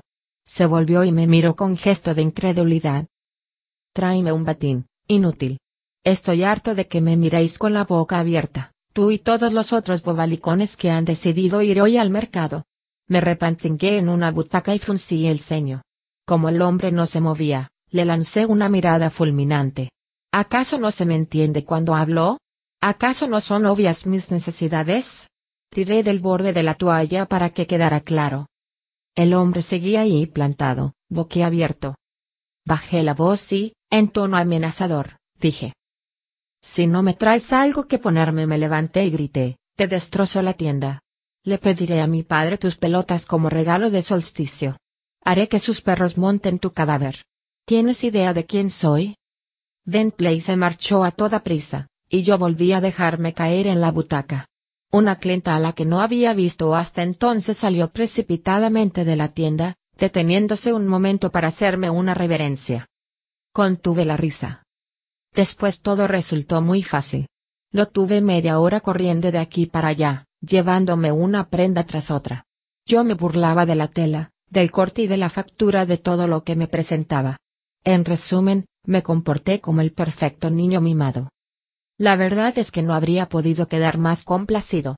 La ropa era sencilla, pero estaba bien hecha.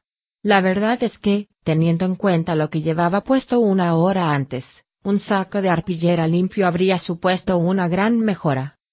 Si no habéis pasado mucho tiempo en la corte ni en grandes ciudades, no entenderéis por qué me resultó todo tan fácil. Dejar que os lo explique. Los hijos de los nobles son una de las fuerzas de la naturaleza más destructivas, como las inundaciones o los tornados. Cuando una persona corriente se enfrenta a una de esas catástrofes, lo único que puede hacer es aguantarse y tratar de minimizar los daños. Bentley lo sabía. Marcó la camisa y los pantalones y me ayudó a quitármelos. Volví a ponerme el batín que me había dado, y él empezó a coser como si un demonio le estuviera vigilando. Volví a sentarme haciendo grandes aspavientos. Puedes preguntármelo, dije. Ya sé que te mueras de curiosidad. Bentley levantó un momento la cabeza y me miró. Señor.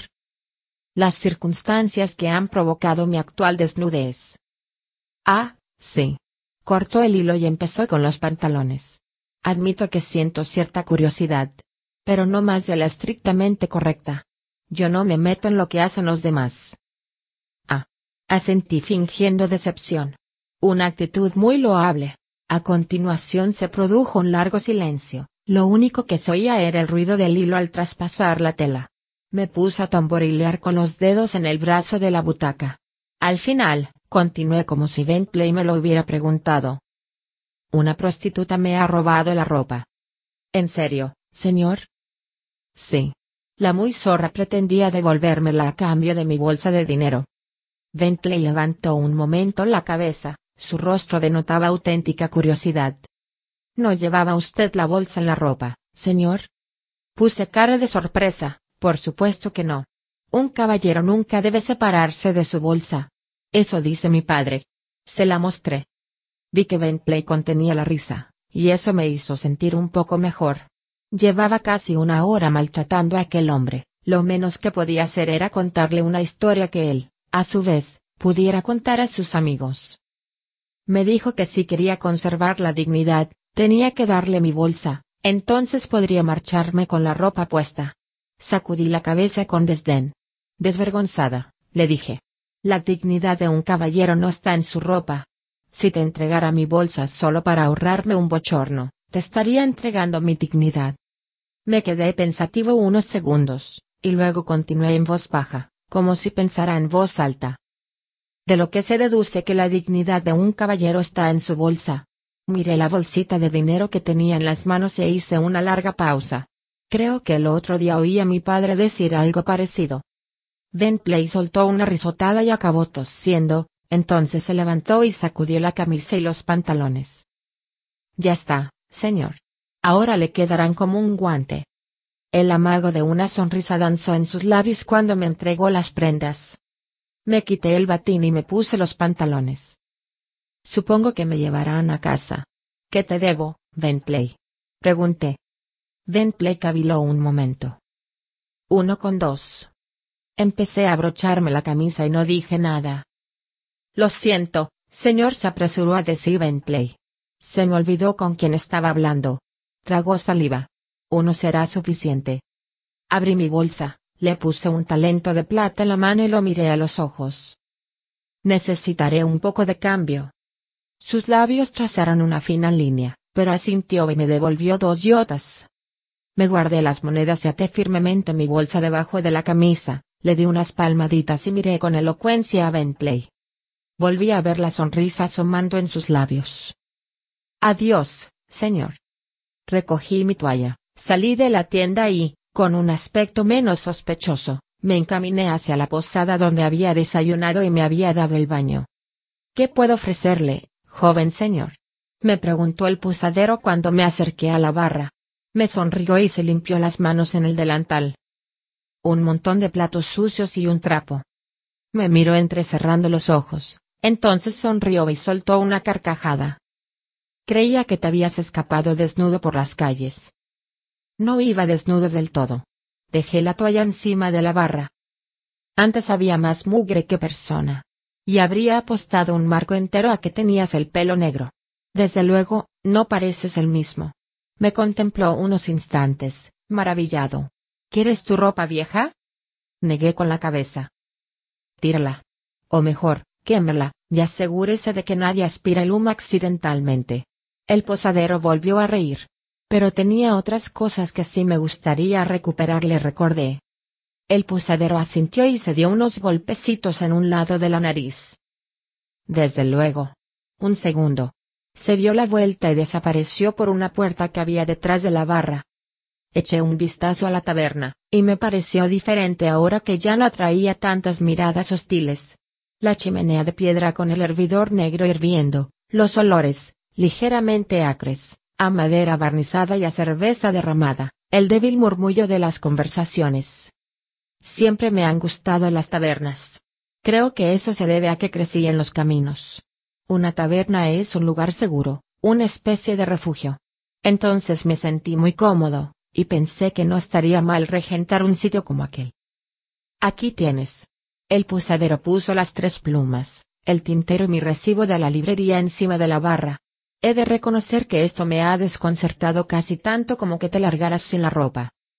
Voy a la universidad, expliqué. El posadero arqueó una ceja. ¿No eres demasiado joven? Sus palabras me produjeron un ligero nerviosismo, pero me controlé aceptan a todo tipo de alumnos. Él asintió educadamente, como si eso explicara por qué había aparecido descalzo y apestando a calle Jones. Esperó un poco para ver si yo le daba más explicaciones, y luego se sirvió una bebida. No quisiera ofenderte, pero no creo que sigas dispuesto a lavar platos. Abrí la boca para protestar. Un penique de hierro por una hora de trabajo era una ganga que no quería desperdiciar. Dos peniques equivalían a una hogaza de pan, y no podía contar todas las veces que había pasado hambre en los últimos meses. Entonces vi mis manos apoyadas sobre la barra. Estaban tan limpias que casi no las reconocí. Me di cuenta de que no quería lavar los platos. Tenía cosas más importantes que hacer. Me aparté de la barra y saqué un penique de mi bolsa. ¿Cuál es el mejor sitio para buscar una caravana que se dirija hacia el norte? Pregunté. El solar del arriero, en la colina. Está medio kilómetro más allá del molino de la calle de los Vergeles. Al oírle mencionar la colina sentí un escalofrío. Lo ignoré lo mejor que pude y asentí con la cabeza. Tiene usted una posada muy bonita. Me consideraría muy afortunado si tuviera una parecida cuando sea mayor. Le di el penique. El posadero esbozó una amplia sonrisa y me devolvió el penique. Con esos cumplidos tan generosos, puedes volver cuando quieras. 32. Cobres, zapateros y multitudes. Faltaba cerca de una hora para mediodía cuando salí a la calle. El sol ya estaba muy alto, y notaba el calor de los adoquines en la planta de los pies. Los ruidos del mercado formaban un irregular murmullo a mi alrededor. Intenté disfrutar de la agradable sensación de tener el estómago lleno y el cuerpo limpio. Pero notaba una vaga inquietud en la boca del estómago. Era una sensación parecida a la que tienes cuando alguien te mira la nuca. Me acompañó hasta que me pudo el instinto y, rápido como un pez, me colé por un callejón. Me quedé de pie, apoyado contra una pared, esperando, y esa extraña sensación fue desapareciendo. Pasados unos minutos, empecé a sentirme estúpido. Confiaba en mi instinto, pero a veces daba falsas alarmas. Esperé unos minutos más para asegurarme, y luego volví a la calle. La sensación de desasosiego regresó casi de inmediato. La ignoré mientras trataba de averiguar de dónde provenía. Pero cinco minutos más tarde, perdí el valor y volví a meterme por una callejuela, escudriñando la multitud para ver quién me seguía. Nadie. Hicieron falta media hora de nerviosismo y dos callejones más para que averiguara qué estaba pasando. Resultaba extraño caminar en medio de la multitud. En los dos últimos años, las multitudes se habían convertido para mí en parte del decorado de la ciudad. Podía utilizar al gentío para esconderme de un guardia o de un tendero. Podía moverme a través de la muchedumbre para llegar a donde quisiera ir. Hasta podía avanzar en la misma dirección que la multitud, pero nunca formaba parte de ella. Estaba tan acostumbrado a que me ignoraran, que casi eché a correr cuando el primer comerciante se me acercó para venderme algo. Una vez que hube identificado que era es lo que me inquietaba, la mayor parte de esa inquietud desapareció. Generalmente, el miedo proviene de la ignorancia. Una vez que supe cuál era el problema, este pasó a ser solo un problema y no algo que temer. Como ya he mencionado, Tarbean se dividía en dos partes, la colina y la ribera. La ribera era pobre, la colina era rica. La ribera apestaba, la colina estaba limpia. En la ribera había ladrones, en la colina había banqueros, o mejor dicho, estafadores. Ya os he contado la historia de mi única y catastrófica incursión en la colina. De modo que quizá comprendáis por qué, cuando el gentío que tenía delante se separó un momento, vi lo que estaba buscando. Un miembro de la guardia. Me colé por la primera puerta que encontré, con el corazón latiéndome a toda prisa. Pasé un momento recordándome que ya no era el pilludo al que habían aporreado años atrás. Iba limpio y bien vestido, no desentonaban en absoluto en aquella parte de la ciudad. Pero los viejos hábitos difícilmente mueren. Me esforcé para controlar una intensa rabia, pero no sabía si estaba enfadado conmigo mismo, con el guardia o con el mundo en general. Seguramente, las tres cosas. Enseguida te atiendo, dijo una alegre voz detrás de un umbral protegido por una cortina. Eché un vistazo a la tienda. La luz que entraba por el escaparate iluminaba un abarrotado banco de trabajo y docenas de pares de zapatos colocados en unos estantes. Decidí que no habría podido refugiarme en ningún sitio mejor. A ver si lo adivino, dijo la voz desde la trastienda. Un anciano canoso salió de detrás de la cortina con un largo trozo de cuero en las manos. Era bajito y caminaba encorvado, pero su arrugado rostro me sonrió. Necesitas unos zapatos. Sonrió con timidez. Su chiste era como unas botas viejas y gastadas, pero tan cómodas que cuesta deshacerse de ellas. Me miró los pies. Yo también me los miré, a mi pesar. Iba descalzo, por supuesto. Hacía tanto tiempo que no usaba zapatos que ya ni siquiera pensaba en ellos. Al menos durante el verano. En invierno soñaba con tenerlos. Levanté la cabeza. El hombre miraba de un lado a otro, como si tratara de determinar si reírse podía costarle un cliente. Sí, creo que necesito unos zapatos, admití. El zapatero rió, me condujo hasta un asiento y me midió los pies con las manos. Por fortuna, las calles estaban secas, de modo que tenía los pies sencillamente sucios del polvo de los adoquines. Si hubiera llovido, habrían estado vergonzosamente mugrientos. Veamos qué zapatos te gustan, y si tengo algún par de tu talla. Si no, puedo hacértelos, o retocarlos, y tenerlos listos dentro de un par de horas. A ver, ¿para qué quieres los zapatos? ¿Para andar? ¿Para bailar? ¿Para montar? Se inclinó hacia atrás en el taburete y cogió un par de zapatos de un estante que tenía a sus espaldas. Para andar. Me lo imaginaba. Con destreza, me puso unos calcetines en los pies, como si todos sus clientes entraran descalzos en la tienda. A continuación me calzó unos zapatos de piel negra con hebillas. ¿Cómo los notas? Camina un poco para asegurarte. Es que... Te aprietan. Me lo imaginaba.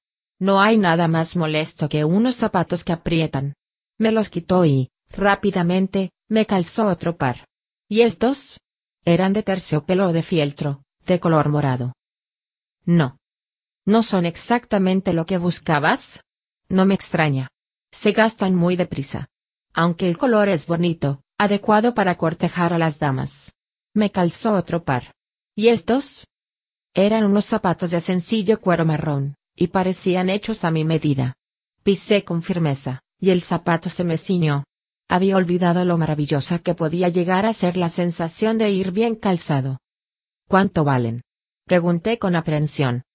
En lugar de contestarme, el anciano se levantó y empezó a buscar con la mirada en los estantes. Los pies dicen mucho de la persona que habló.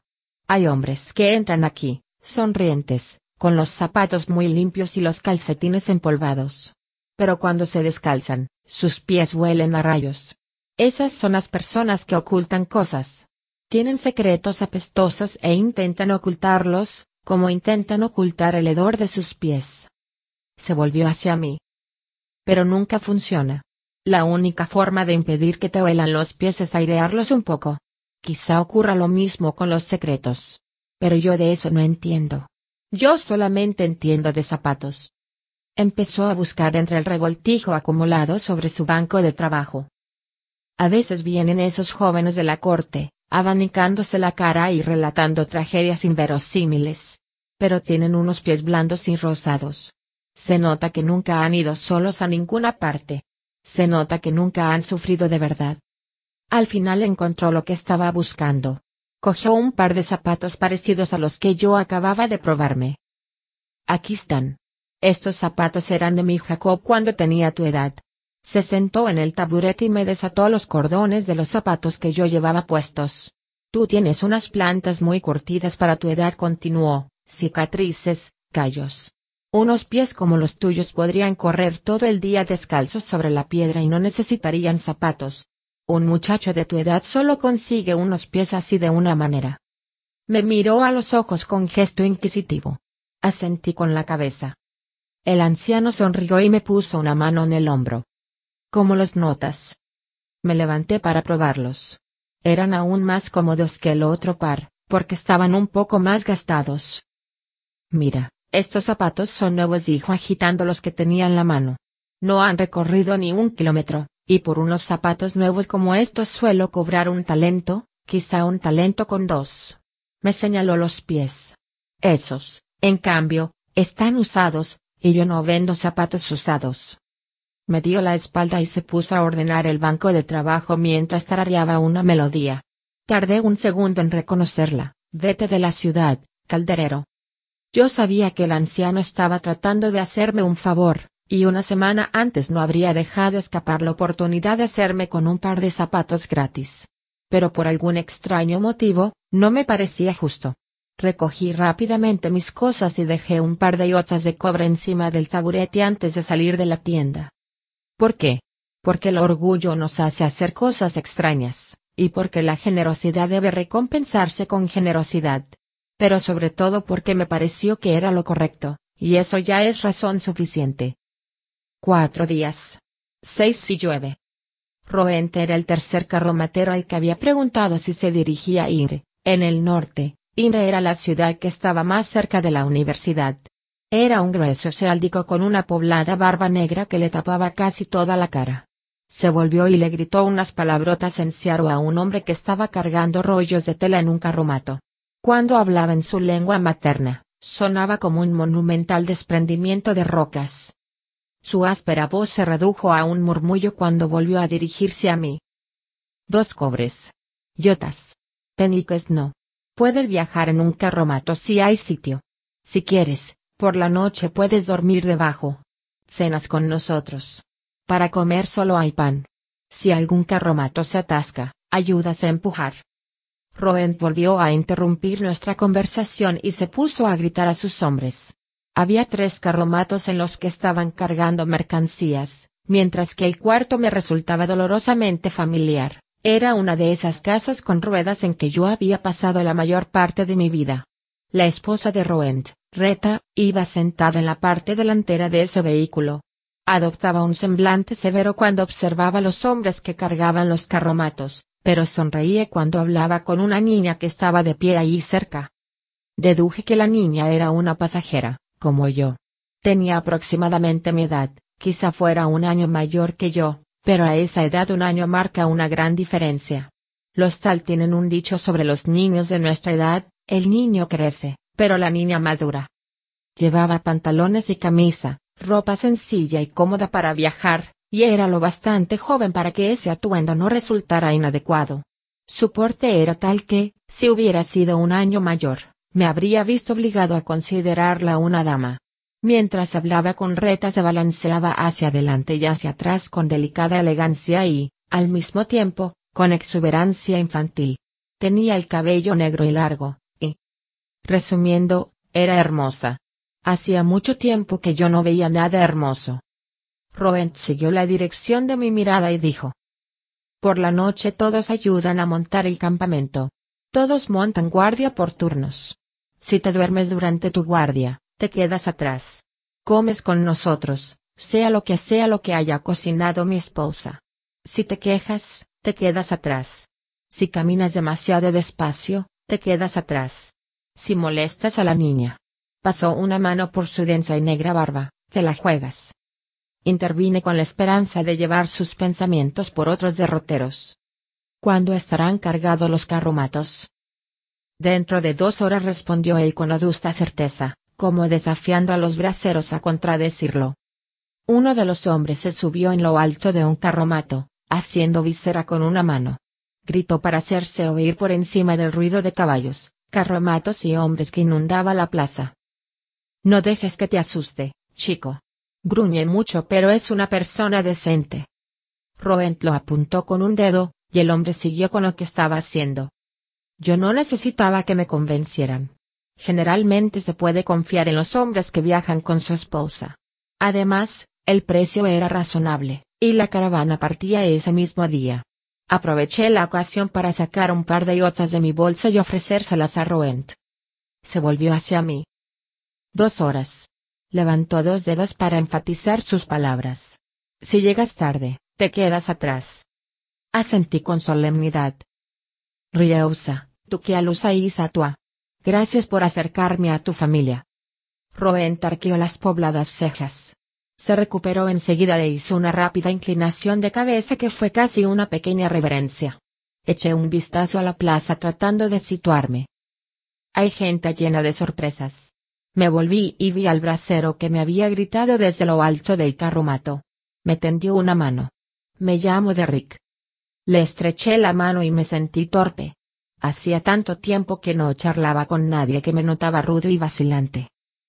Vos atiné a decir, Derrick juntó las manos detrás de la espalda y se estiró haciendo una mueca de dolor. Me sacaba una cabeza y era rubio. Has dejado a Roent un poco desconcertado. ¿Dónde has aprendido a hablar Siaru? Me enseñó un arcanista que conocí expliqué. Vi que Roent iba a hablar con su esposa. La niña morena me miró y sonrió. Desvié la vista, porque no se me ocurrió qué otra cosa podía hacer. El brasero se encogió de hombros. Bueno, te dejo para que vayas a buscar tus cosas. Roent gruñe mucho y no muerde, pero una vez que los carromatos estén cargados no esperará a nadie.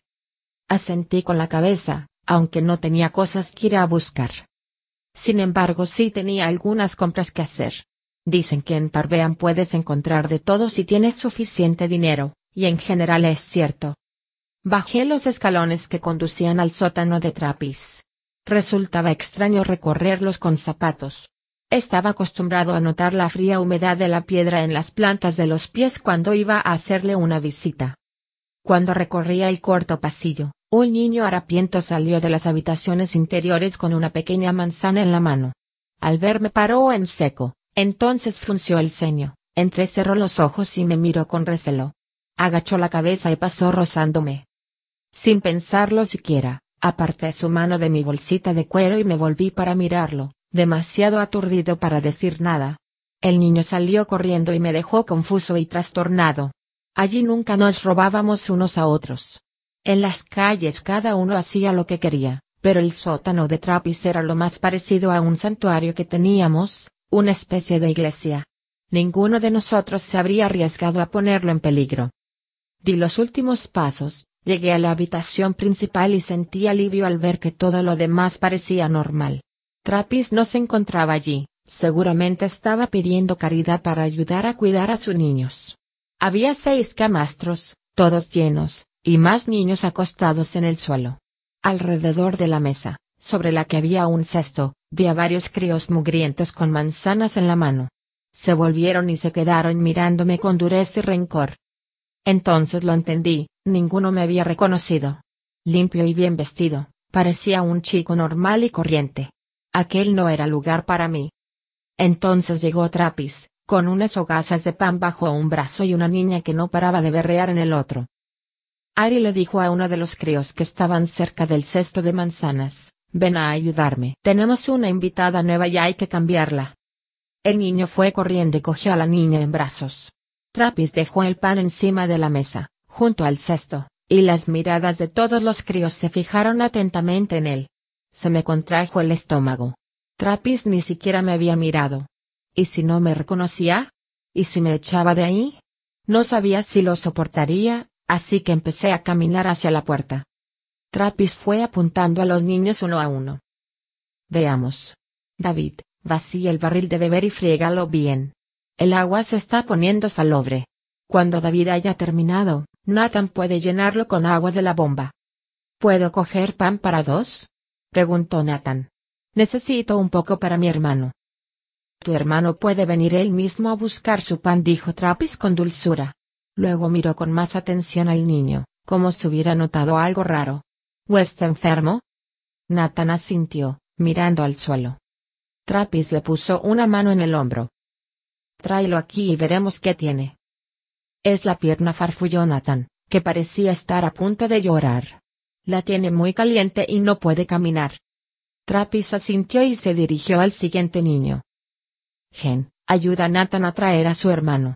Los niños salieron corriendo. Tam, como Nathan se ha ido, tú puedes traer el agua. Bote, sube a buscar jabón. Me tendió medio penique. Ve a la tienda de Marna, en lavanderas. Te hará un buen precio si le dices para quién es. De pronto se me hizo un nudo en la garganta. Trappis me había reconocido. No sé cómo describir el alivio que sentí. Trappis era lo más parecido que yo tenía a una familia. La idea de que no me reconociera me había horrorizado. No tengo tiempo para hacerte el encargo, Trappis dije, titubeante. Me marcho. Me voy al interior, a Ingrid. Ah, ¿sí? dijo Trappis. Entonces hizo una pausa y volvió a mirarme, esa vez con más detenimiento. Ya veo. Claro. Trappis nunca se fijaba en la ropa, sino solo en el niño que había dentro. He venido para decirte dónde están mis cosas. En el tejado de la cerería hay un sitio donde confluyen tres aleros. Tengo algunas cosas allí, una manta, una botella. Ya no las necesito. Es un buen sitio para dormir si alguien lo necesita, y seco. Allí nunca sube nadie. Enmudecí. Eres muy amable. Enviaré a uno de los chicos, dijo Trapis. Ven aquí. Se me acercó y me dio un torpe abrazo, su barba me hizo cosquillas en la mejilla. Siempre me alegro cuando alguno de vosotros se marcha, me dijo en voz baja. Sé que te las arreglarás bien, pero siempre puedes volver aquí si lo necesitas. Una de las niñas que estaban en los camastros empezó a agitarse y a gemir. Trapis se separó de mí y se dio la vuelta. ¿Qué? ¿Qué dijo al ir a atenderla? Y las plantas de sus pies hicieron ruido sobre el suelo de piedra. ¿Qué? ¿Qué? Ya va, ya va. 33. Un mar de estrellas. Volví al solar del arriero con un macuto colgado de un hombro. En él llevaba una muda de ropa, una hogaza de pan, un poco de cecina, un odre de agua, aguja e hilo, pedernal y eslabón, plumas y tinta. En resumen, todo lo que una persona inteligente se lleva por lo que pueda pasar cuando emprende un viaje. Sin embargo, la adquisición de que estaba más orgulloso era una capa de color azul marino que le había comprado a un vendedor de ropa usada por solo tres yotas. Era cálida, estaba limpia y, a menos que me equivocara, solo había tenido un dueño antes que yo. Dejadme explicar una cosa, cuando viajas, una buena capa vale más que todas tus otras posesiones juntas. Si no tienes donde dormir, la capa puede ser tu cama y tu manta. Te protege de la lluvia y del sol. Si eres listo, debajo de la capa puedes esconder toda clase de armas, y si no lo eres, al menos un arma pequeña. Pero por encima de todo hay dos cosas por las que se recomienda una capa. En primer lugar, porque hay pocas cosas más llamativas que una capa bien llevada, ondeando ligeramente detrás de ti cuando sopla la brisa. Y en segundo lugar, porque las buenas capas tienen innumerables bolsillitos por los que siento una atracción irracional e irresistible. Como ya he dicho, aquella era una buena capa, y tenía muchos bolsillitos de esos. Escondidos en ellos tenía cuerda y cera, un poco de manzana seca, un yesquero, una canica en una bolsita de cuero, un saquito de sal, una aguja de sutura y hilo de tripa. Me había gastado todas las monedas de la mancomunidad que con tanto cuidado había ido ahorrando, y me había quedado las duras monedas seáldicas para el viaje. Los peniques funcionaban muy bien en Tarbean, pero la moneda seáldica era sólida en cualquier rincón del mundo donde te encontrarás. Cuando llegué, se estaban ultimando los preparativos. Se paseaba alrededor de los carromatos como un animal inquieto, comprobándolo todo una vez más. Reta observaba los braceros con mirada severa, y les corregía cada vez que hacían algo que no la satisfacía del todo. A mí me ignoraron hasta que nos pusimos en marcha rumbo a las afueras de la ciudad y a la universidad. A medida que nos alejábamos de Tarbean, sentía como si me estuviera librando de un gran peso. Me regodeaba con el tacto del suelo bajo mis zapatos, con el olor del aire, con el débil susurro del viento que acariciaba los tallos de trigo en los campos. Me sorprendí sonriendo sin ningún motivo especial, salvo que estaba contento. A los runos nos gusta quedarnos mucho tiempo en el mismo sitio. Respiré hondo y estuve a punto de soltar una carcajada. Mientras viajábamos, yo oía mi aire, porque no estaba acostumbrado a tener compañía. Roent y los mercenarios no tenían inconveniente en dejarme tranquilo. Derrick bromeaba conmigo de vez en cuando, pero en general me encontraba demasiado reservado para su gusto. Solo quedaba la otra pasajera, Dena. No nos dijimos nada hasta que hubimos recorrido casi todo el trayecto de la primera jornada. Yo iba en un carromato con uno de los mercenarios, pelando distraídamente la corteza de una rama de sauce. Mientras mis dedos trabajaban, escudriñaba el perfil de Dena, admirando la línea de su mentón, la curva de su cuello hasta llegar al hombro. Me preguntaba por qué viajaría sola, y a dónde iría. En medio de mis cavilaciones, Dena giró la cabeza y me sorprendió mirándola. ¿En qué piensas? me preguntó apartándose un mechón de pelo de la cara. Me preguntaba qué podrías estar haciendo aquí, contesté. Era una respuesta casi sincera. Ella sonrió y me sostuvo la mirada. Mentiroso. Utilicé un viejo truco de actor para no ruborizarme. Me encogí de hombros fingiendo indiferencia y bajé la mirada hacia la rama de sauce que estaba pelando. Unos minutos más tarde, oí que Dena reanudaba su conversación con Reta. Sentí una extraña desilusión. Cuando hubimos montado el campamento y ya se estaba preparando la cena, me paseé entre los carromatos, examinando los nudos que Roent utilizaba para sujetar su cargamento. Oí pasos detrás de mí, me di la vuelta y vi acercarse a Dena. Me dio un vuelco el corazón y respiré hondo para serenarme. Dena se detuvo a unos pasos de mí. ¿Ya lo has averiguado? ¿Cómo dices? Si ya has averiguado qué hago aquí. Esbozó una dulce sonrisa. Es que llevo toda la vida haciéndome esa pregunta. He pensado que si a ti se te ocurría algo. Me miró, esperanzada e irónica. Negué con la cabeza, la situación le desconcertaba demasiado como para que le encontrara la gracia. Lo único que he deducido es que vas a algún sitio. Delma sintió, muy seria. Como yo. Hizo una pausa y contempló el círculo que el horizonte formaba alrededor de nosotros. El viento le agitó el cabello, y ella se lo arregló. ¿Por casualidad sabes a dónde voy? Noté que una sonrisa empezaba a asomar lentamente a mis labios. Ya no me acordaba de cómo se sonreía. ¿No lo sabes? Pregunté. Tengo algunas sospechas. Ahora mismo creo que Anilin. Se balanceó sobre las plantas de los pies. Pero ya me he equivocado otras veces. El silencio se apoderó de nuestra conversación. Dena se miró las manos y jugueteó con un anillo, haciéndolo rodar. Me pareció ver que era de plata, con una piedra de color azul claro. De pronto Dena separó las manos, dejó caer los brazos al lado del cuerpo y me miró. ¿A dónde vas tú? me preguntó. A la universidad. Dena arqueó una ceja, y de pronto pareció diez años mayor. ¿Con qué seguridad lo dices? Sonrió, y al hacerlo dejó de parecer mayor. ¿Qué siente uno cuando sabe a dónde va? No se me ocurrió ninguna respuesta, pero en ese preciso instante Reta nos llamó para cenar y me ahorró el trabajo de buscarla. Den y yo fuimos juntos hacia la hoguera. Empecé el día siguiente con un breve y torpe cortejo. Ansioso, pero procurando que no se notara que le estaba, realicé una lenta danza alrededor de Den hasta que al final encontré alguna excusa para pasar un rato con ella. Dena, por su parte, parecía muy tranquila. Pasamos el resto de la jornada como si fuéramos viejos amigos. Bromeamos y nos contamos historias. Yo señalé las diferentes clases de nubes y le expliqué qué tiempo anunciaban. Ella me mostró las formas que encerraban, una rosa, un arpa, una cascada. Así pasamos el día. Más tarde, cuando echamos a suertes los turnos de guardia, Adena y a mí nos tocaron en los dos primeros. Sin siquiera hablarlo, compartimos nuestras cuatro horas de guardia. Hablando en voz baja para no despertar a los demás, nos sentamos cerca del fuego y pasamos el rato mirándonos el uno al otro y sin vigilar mucho. El tercer día hicimos más o menos lo mismo. Lo pasamos muy a gusto, sin hablar demasiado, contemplando el paisaje y diciendo lo que se nos ocurría. Esa noche paramos en una posada, donde Reta compró forraje para los caballos y algunas provisiones. Reta se retiró temprano con su esposo, y nos dijo que le había encargado cena y camas para todos al posadero. La comida estuvo bien, puré de patata y panceta con pan y mantequilla. Las camas estaban en los establos, pero aún así eran mucho mejores que los sitios donde yo había tenido que dormir en Tarbean. La taberna olía a humo, a sudor y a cerveza derramada.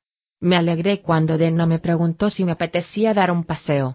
Hacía una templada noche de primavera, sin viento. Hablamos mientras paseábamos lentamente por el bosque que había detrás de la posada. Al cabo de un rato llegamos a un amplio claro en cuyo centro había una charca. Al borde del agua había un par de rocas de guía. Su plateada superficie así destacaba contra el negro del cielo y contra el negro del agua. Una estaba de pie, y parecía un dedo que señalara el cielo. La otra estaba tumbada, y se extendía hasta el agua como un pequeño embarcadero de piedra. No había viento que alterara la superficie del agua. Así que cuando nos subimos a la piedra caída, las estrellas se reflejaban perfectamente en la charca. Era como si estuviéramos sentados en medio de un mar de estrellas. Pasamos horas hablando, hasta muy entrada la noche. Ninguno de los dos mencionamos nuestro pasado. Me pareció que había cosas de las que Dena prefería no hablar, y por la forma como evitaba interrogarme, creo que a ella le pasaba lo mismo. Hablamos de nosotros, de esperanzas y de sueños imposibles, yo apuntaba al cielo y le decía los nombres de las estrellas y las constelaciones. Ella me contaba historias sobre ellas que yo nunca había oído. No me cansaba de mirar a Denna. Estaba sentada a mi lado, abrazándose las rodillas. Su piel era más luminosa que la luna, y sus ojos, más enormes que el cielo, más profundos que el agua, más oscuros que la noche. Poco a poco reparé en que llevaba largo rato mirándola fijamente sin hablar. Absorto en mis pensamientos, perdido en su contemplación. Pero Dena no parecía ofendida, ni extrañada. Era como si estudiara las líneas de mi cara, casi como si esperase algo. Quería cogerle una mano. Quería acariciarle la mejilla con las yemas de los dedos. Quería decirle que era la primera mujer hermosa que veía desde hacía años. Que verla bostecer tapándose la boca con el dorso de la mano bastaba para que se me cortara la respiración. Que a veces no captaba el sentido de sus palabras porque me perdía en las dulces ondulaciones de su voz. Quería decirle que si ella estuviera conmigo, nunca volvería a pasarme nada malo. Estuve a punto de pedírselo. Notaba la pregunta burbujeando en mi pecho. Recuerdo que tomé aliento y que, en el último momento, vacilé. ¿Qué podía decir? ¿Ven conmigo? ¿Quédate conmigo? ¿Ven a la universidad? No. Una repentina certeza se tensó en mi pecho como un frío puño. ¿Qué podía pedirle? ¿Qué podía ofrecerle? Nada. Cualquier cosa que dijera parecería estúpida, una fantasía infantil. Cerré la boca y miré más allá del agua.